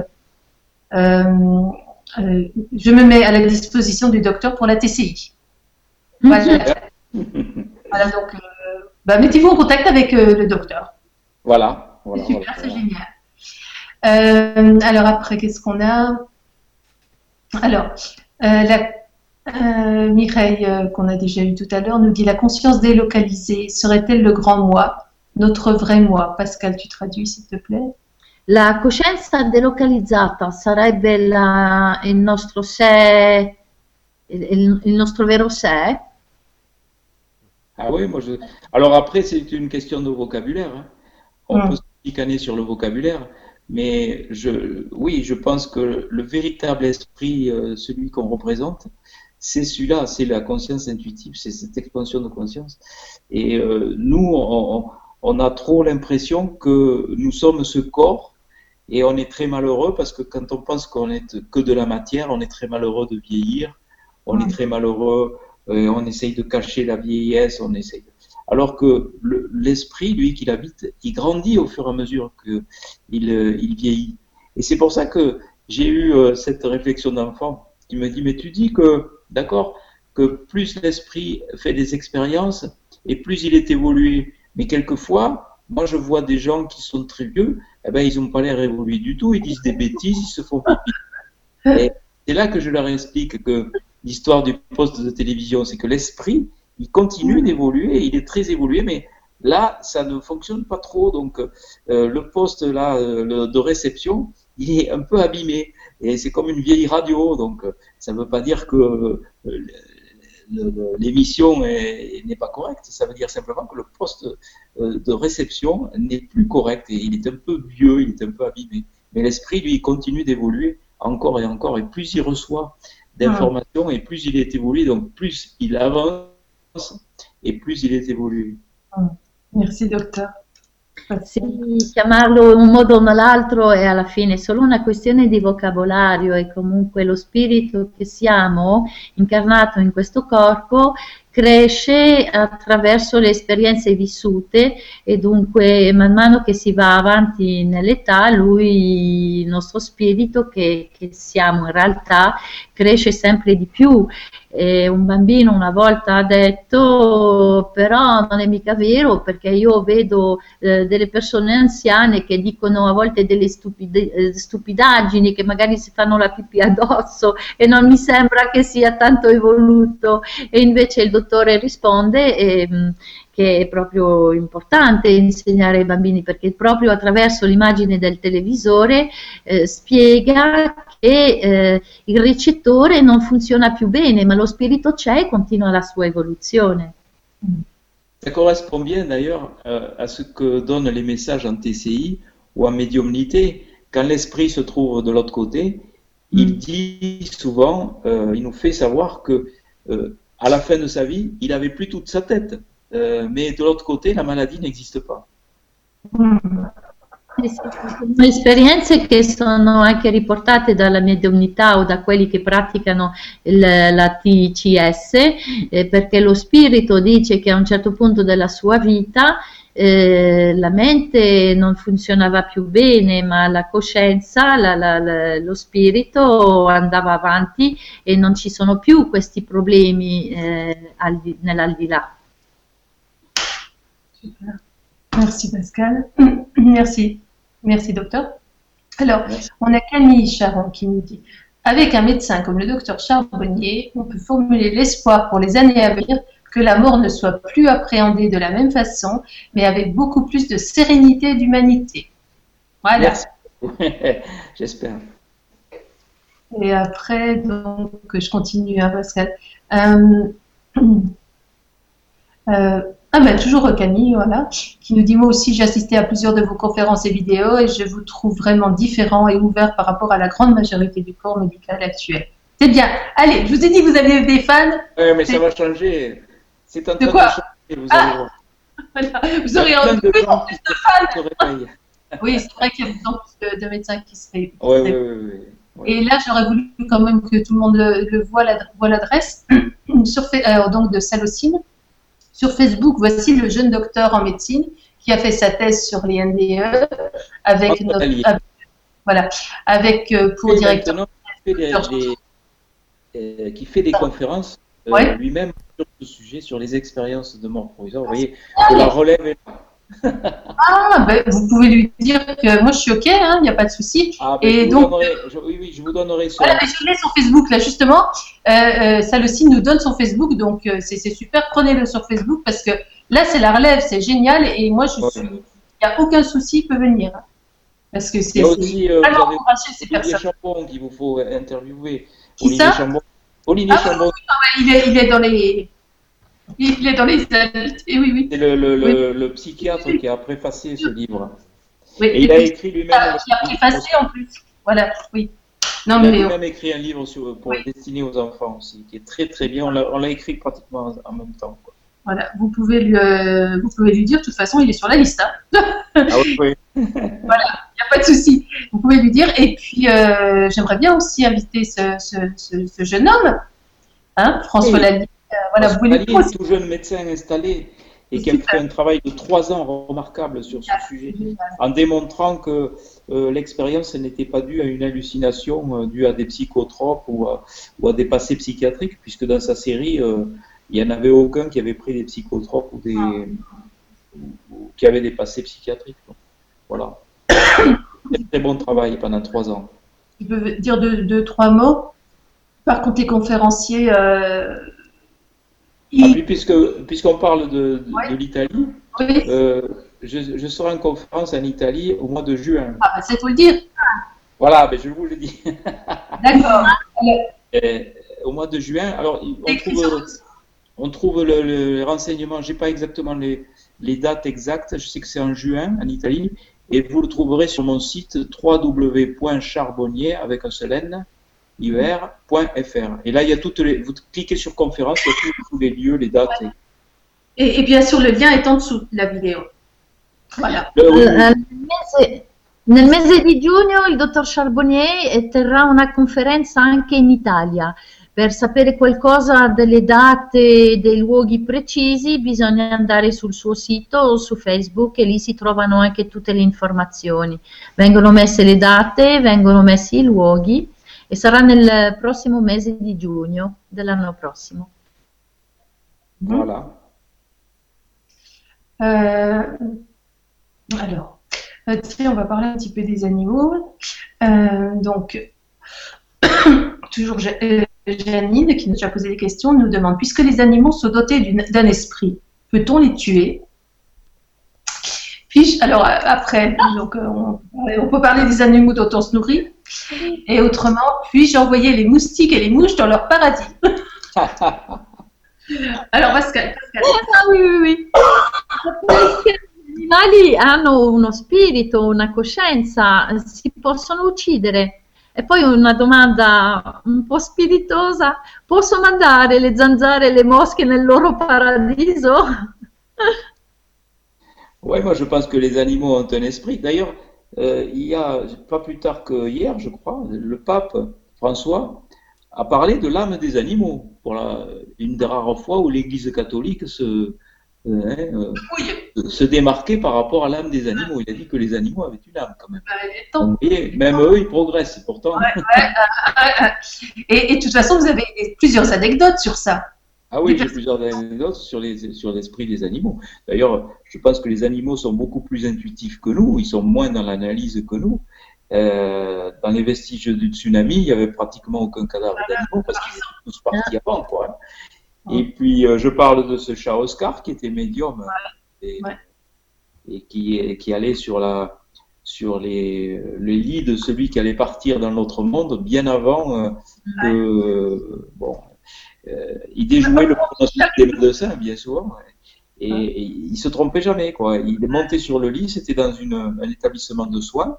Et quand ce chat Oscar montait sur le lit, eh ben, la personne, quelques heures après, décédait. Et il se trompait pas. Et ce chat était médium, quoi. Il voyait le, futur. Bah, il est sûr que la personne qui voyait arriver ce, chat sur son lit, pas très marrant quand même, hein, parce que. mais, mais enfin bon, c'était le chat Oscar. On en a fait un livre. Et les animaux souvent s'immobilisent devant, euh, ils prennent des postures comme s'ils voyaient quelqu'un ou s'ils sentaient quelqu'un. Ils sont médiums, ils, ils, doivent voir des entités beaucoup plus facilement que nous. Parce que c'est beaucoup plus intuitif. Et je dis aussi aux enfants, je dis aux enfants que euh, s'ils voient passer des silhouettes, s'ils entendent des voix, parce que les enfants sont médiums, et après il y a la conscience analytique qui vient euh, censurer tout ça. Il faut leur dire que c'est normal, qu'ils n'aient pas peur, que, que nous, euh, après, on ne voit plus tout ça, et que quand on est enfant, on joue souvent avec des amis invisibles où on voit passer des, des entités, c'est tout à fait normal. Il ne faut pas les affoler avec ça. Il ne faut pas les envoyer chez le psychiatre, par exemple. Ah, non. Et puis encore un, petit truc euh, pour les animaux, pour rassurer toutes les personnes qui adorent les animaux, comme le docteur Charbonnier et sa Zaza. Oui, Zaza, elle dort. Hein. Zaza? Elle ronfle. Ah, ben, elle dort. Elle, ronfle. Vous l'entendez pas ronfler? Alors moi j'en ai deux qui ronflent là. Hein. Par contre, ah ouais, ça ronfle pendant les vibras. Ah, elle ronfle fort, mais enfin bon. Et, euh, Moi, ça me berce ce ronflement, ça me berce. oui, non, vous bercez pas trop parce que là, il y a du boulot encore. non, je voulais vous parler aussi de, des personnes qui sont allées dans, dans l'au-delà et qui ont vu donc leurs animaux euh, arriver. Euh, voilà. Donc ça, ça, va nous rassurer parce que ben oui, tout ce qui est moins parce que là, ils voient les, ils voient les, les animaux qu'ils ont connus, les animaux ouais. Une femme qui avait des chats, elle les a tous retrouvés là-haut. Et elle s'est revenue après pour le raconter. Et puis les médiums aussi ont des contacts avec l'âme des animaux comme signe de reconnaissance, bien souvent. Donc ça qui montre bien qu'il s'agit bien de l'entité qui se présente avec euh, accompagnée par, par les animaux euh, qu'il avait l'habitude de, de les suivre. Quoi. Donc on voit bien que ça, peut être un signe de reconnaissance et on voit bien que l'âme des animaux est aussi dans l'au-delà. Mm. Voilà. Pascal, su, sull'anima degli animali, su, sull'anima cosa pensa il, il dottore sull'anima degli animali? Sicuramente lui è convinto che gli animali hanno, hanno una coscienza, eh, niente meno di ieri eh, anche il Papa ha parlato dell'anima degli animali. E comunque eh, gli animali hanno una coscienza eh, forse ancora più intuitiva perché eh, se prendiamo fenomeni come un terremoto, tsunami, queste cose qua, si ritrovano ben pochi animali morti perché sentono prima, eh, sanno prima.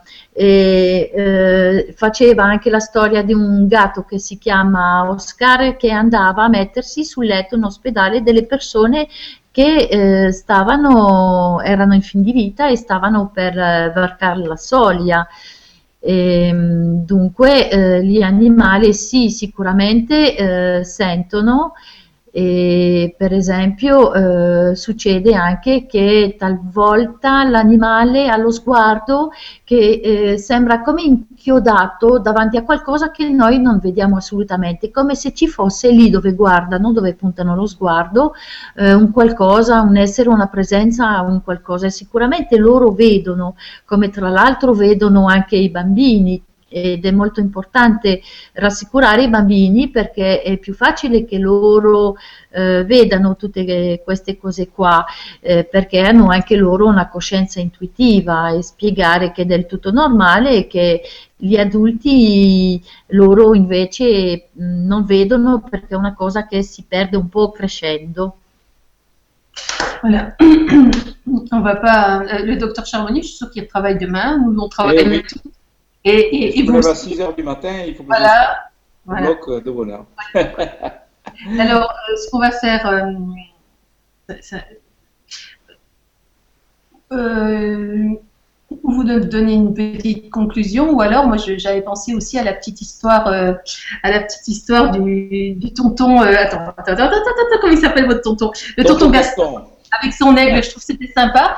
Et par contre, on a encore des questions. Bien sûr, on en aura toujours à vous poser. Donc, vous êtes le bienvenu, docteur Charbonnier, quand vous voulez. Merci. Vous tenez la porte, vous êtes ouverte. Bah, écoutez, c'est très sympathique et puis je suis très heureux d'être avec vous. Euh, surtout le travail de, que fait Pascal, là, c'est formidable parce que c'est très pénible hein, de faire ça. Ouais. Merci, bravo, merci beaucoup. Merci. Alors, on va, terminer avec la petite histoire La petite histoire de Tonton Gaston Ouais. Eh ben, Tonton Gaston, c'était le, un des rares adultes qui, qui répondait à mes questions euh, existentielles sur la vie, la mort. Et lui, il me racontait des histoires de fantômes. Parce qu'il ne il me disait pas que. Parce qu'avec cette histoire de cimetière, là, euh, j'avais peur du noir. Parce que j'avais peur de me retrouver dans la tombe en attendant d'être jugé au jugement dernier. Alors on m'a allumé une veilleuse. Et le seul qui arrivait à, me euh, m'apaiser, c'était tonton Gaston parce qu'il me racontait, euh, il me disait toujours, mais n'aie pas peur, euh, tu sais, la mort c'est qu'un passage, etc. Et un jour, on se promenait en, en, forêt, et puis il devait se sentir très malade probablement. Il me dit, tu sais, je vais partir, je vais me transformer en aigle. Et euh, bon, moi, je, lui disais, mais il me prend pour, pour un bébé, il me raconte des histoires, c'est pas possible. Je lui dis, mais c'est pas possible, tu ne veux pas transformer. Si, il me dit, j'ai soigné un oiseau, euh, c'était un aigle, et pour me remercier, il m'a donné le secret pour me transformer en aigle. Donc, j'ai assez vécu ici euh, dans cette vie d'homme, et je vais me transformer parce que j'aimerais voler, etc. Bon, il me fait une histoire très belle. Et euh, moi, je ne le croyais pas du tout. Et euh, quelques semaines après cette balade en forêt, on va, on sera en son enterrement avec euh, maman, puisque mon père n'était pas là, il était en déplacement. Et sur le chemin du retour, très haut dans le ciel, il y avait un gros oiseau qu'on aurait oui, c'était sûrement un aigle, finalement. Euh, il variait ses appuis, tantôt sur la droite, tantôt sur la gauche, tantôt sur la droite, tantôt sur la gauche. Il faisait des huit, parce qu'il m'avait dit, parce que je lui avais demandé, mais comment, comment je saurais que tu as réussi? Il m'a dit, mais je te ferai un signe, je ferai des huit dans le ciel, et tu sauras que c'est moi. Et cet oiseau, il faisait des huit dans le ciel. Alors j'ai dit, euh, bravo tonton, t'as réussi, j'ai dit à ma mère. Et je lui ai raconté l'histoire. Et je sais maintenant que c'est pas lui qui s'est transformé en aigle, mais simplement, euh, de l'autre côté, ils ont la possibilité de nous faire des signes par l'intermédiaire des animaux, des oiseaux, des papillons, euh, des choses comme ça. Et puis les synchronicités, j'explique aux enfants ce que c'est, les synchronicités, les signes qui sont envoyés euh, de l'au-delà et, qu'il faut savoir percevoir avec son cœur, il faut savoir que c'est bien des signes envoyés euh, par les êtres chers qui, qui sont de l'autre côté et qui nous font tout le temps des signes avec les, par l'intermédiaire des ampoules électriques, des, des télévisions qui s'allument tout seuls, des morceaux de musique qui se jouent au moment précis où on pense à la personne et qui nous rappelle la personne. Enfin, il y a tout un tas de signes comme ça. Mais que les gens ne, ne savent pas voir. Il fourmille, de petites histoires comme ça, c'est trop mignon. trop mignon. Eh oui, oui, oui, il y a beaucoup d'histoires. Il y a l'histoire du papillon jaune, il y a l'histoire du, stylo avec la tête de Mickey. Oui. Euh, voilà, il y a tout un tas de, choses que parce que les enfants aiment, aiment ça, hein. ils aiment du concret, il leur faut des histoires euh, réelles qui sont arrivées. Donc ça, ce sont des histoires réelles. Pas que les, pas que les enfants, nous aussi. Ben oui, tout le monde. Euh, bien sûr. Eh, se puoi fare un piccolo riassunto, Pascal. Sì, eh, adesso ci ha raccontato la storia di Tonton Gaston che tradotto in italiano significherebbe zio Gastone, che è un suo zio che praticamente era l'unico a dargli qualche spiegazione, qualche risposta sulle sue domande esistenziali riguardo alla vita, alla morte e eh, un giorno eh, gli aveva spiegato, sicuramente mh, sa, era malato e sapeva di dover andarsene, e gli ha spiegato una volta durante una passeggiata che lui eh, stava per trasformarsi in un'aquila lui non lo ha creduto e lo zio ha continuato a dirgli sì sì perché una volta io ho curato un'aquila e per ringraziarmi mi ha rivelato il segreto per trasformarmi in aquila. E adesso io sono un po' stufo di questa vita vorrei conoscere qualcos'altro e mi piacerebbe molto librarmi così nel cielo e volare e così penso di trasformarmi in aquila e dunque poi eh, lo zio è deceduto e durante il funerale in cimitero con la mamma ha notato un uccello molto grande nel cielo che avrebbe potuto essere un'aquila e che si spostava da destra a sinistra, da sinistra a destra descrivendo eh, come, come, come il, un otto nel cielo e in effetti allo zio lui aveva chiesto ma eh, come potrò riconoscere che l'aquila che, te, che tu sarai, sarai diventato? Ah, eh, io ti farò ehm, farò, disegnerò degli otto nel cielo. Lui dice ora che sicuramente quell'uccello non era suo zio, però eh, i defunti eh, dall'altra parte, da, nella, dall'aldilà, hanno la possibilità di eh, comunicare con gli animali per trasmetterci dei messaggi eh, eh, o, o sincronicità alle quali bisogna eh, essere molto attenti aprire proprio il, pro, il proprio cuore per poterli captare. E in questo libro ci sono molte altre storielle perché il messaggio che vuole dare ai bambini è soprattutto attraverso le storielle, perché i bambini hanno bisogno di queste storielle, loro vogliono queste storie, eh, possibilmente anche vere. Oh. Voilà, bah, c'était super, on a adoré. Et, bienvenue quand vous voulez. Et donc, du coup, vous êtes passé en Italie et là, euh, vous allez pouvoir avoir un support pour, euh, pour votre euh, stage. C'est, non, c'est des conférences en juin. C'est conférence, oui, c'est un colloque en fait sur les, les expériences de mort provisoire. Et il y aura beaucoup d'autres intervenants. Je ne serai pas tout seul, mais je vous laisse découvrir sur le site. Oui, on regardera sur le site. Et donc, le lien est toujours en dessous de la vidéo. Merci beaucoup, docteur Charbonnier. Gros bisous à Zaza. Merci à vous tous.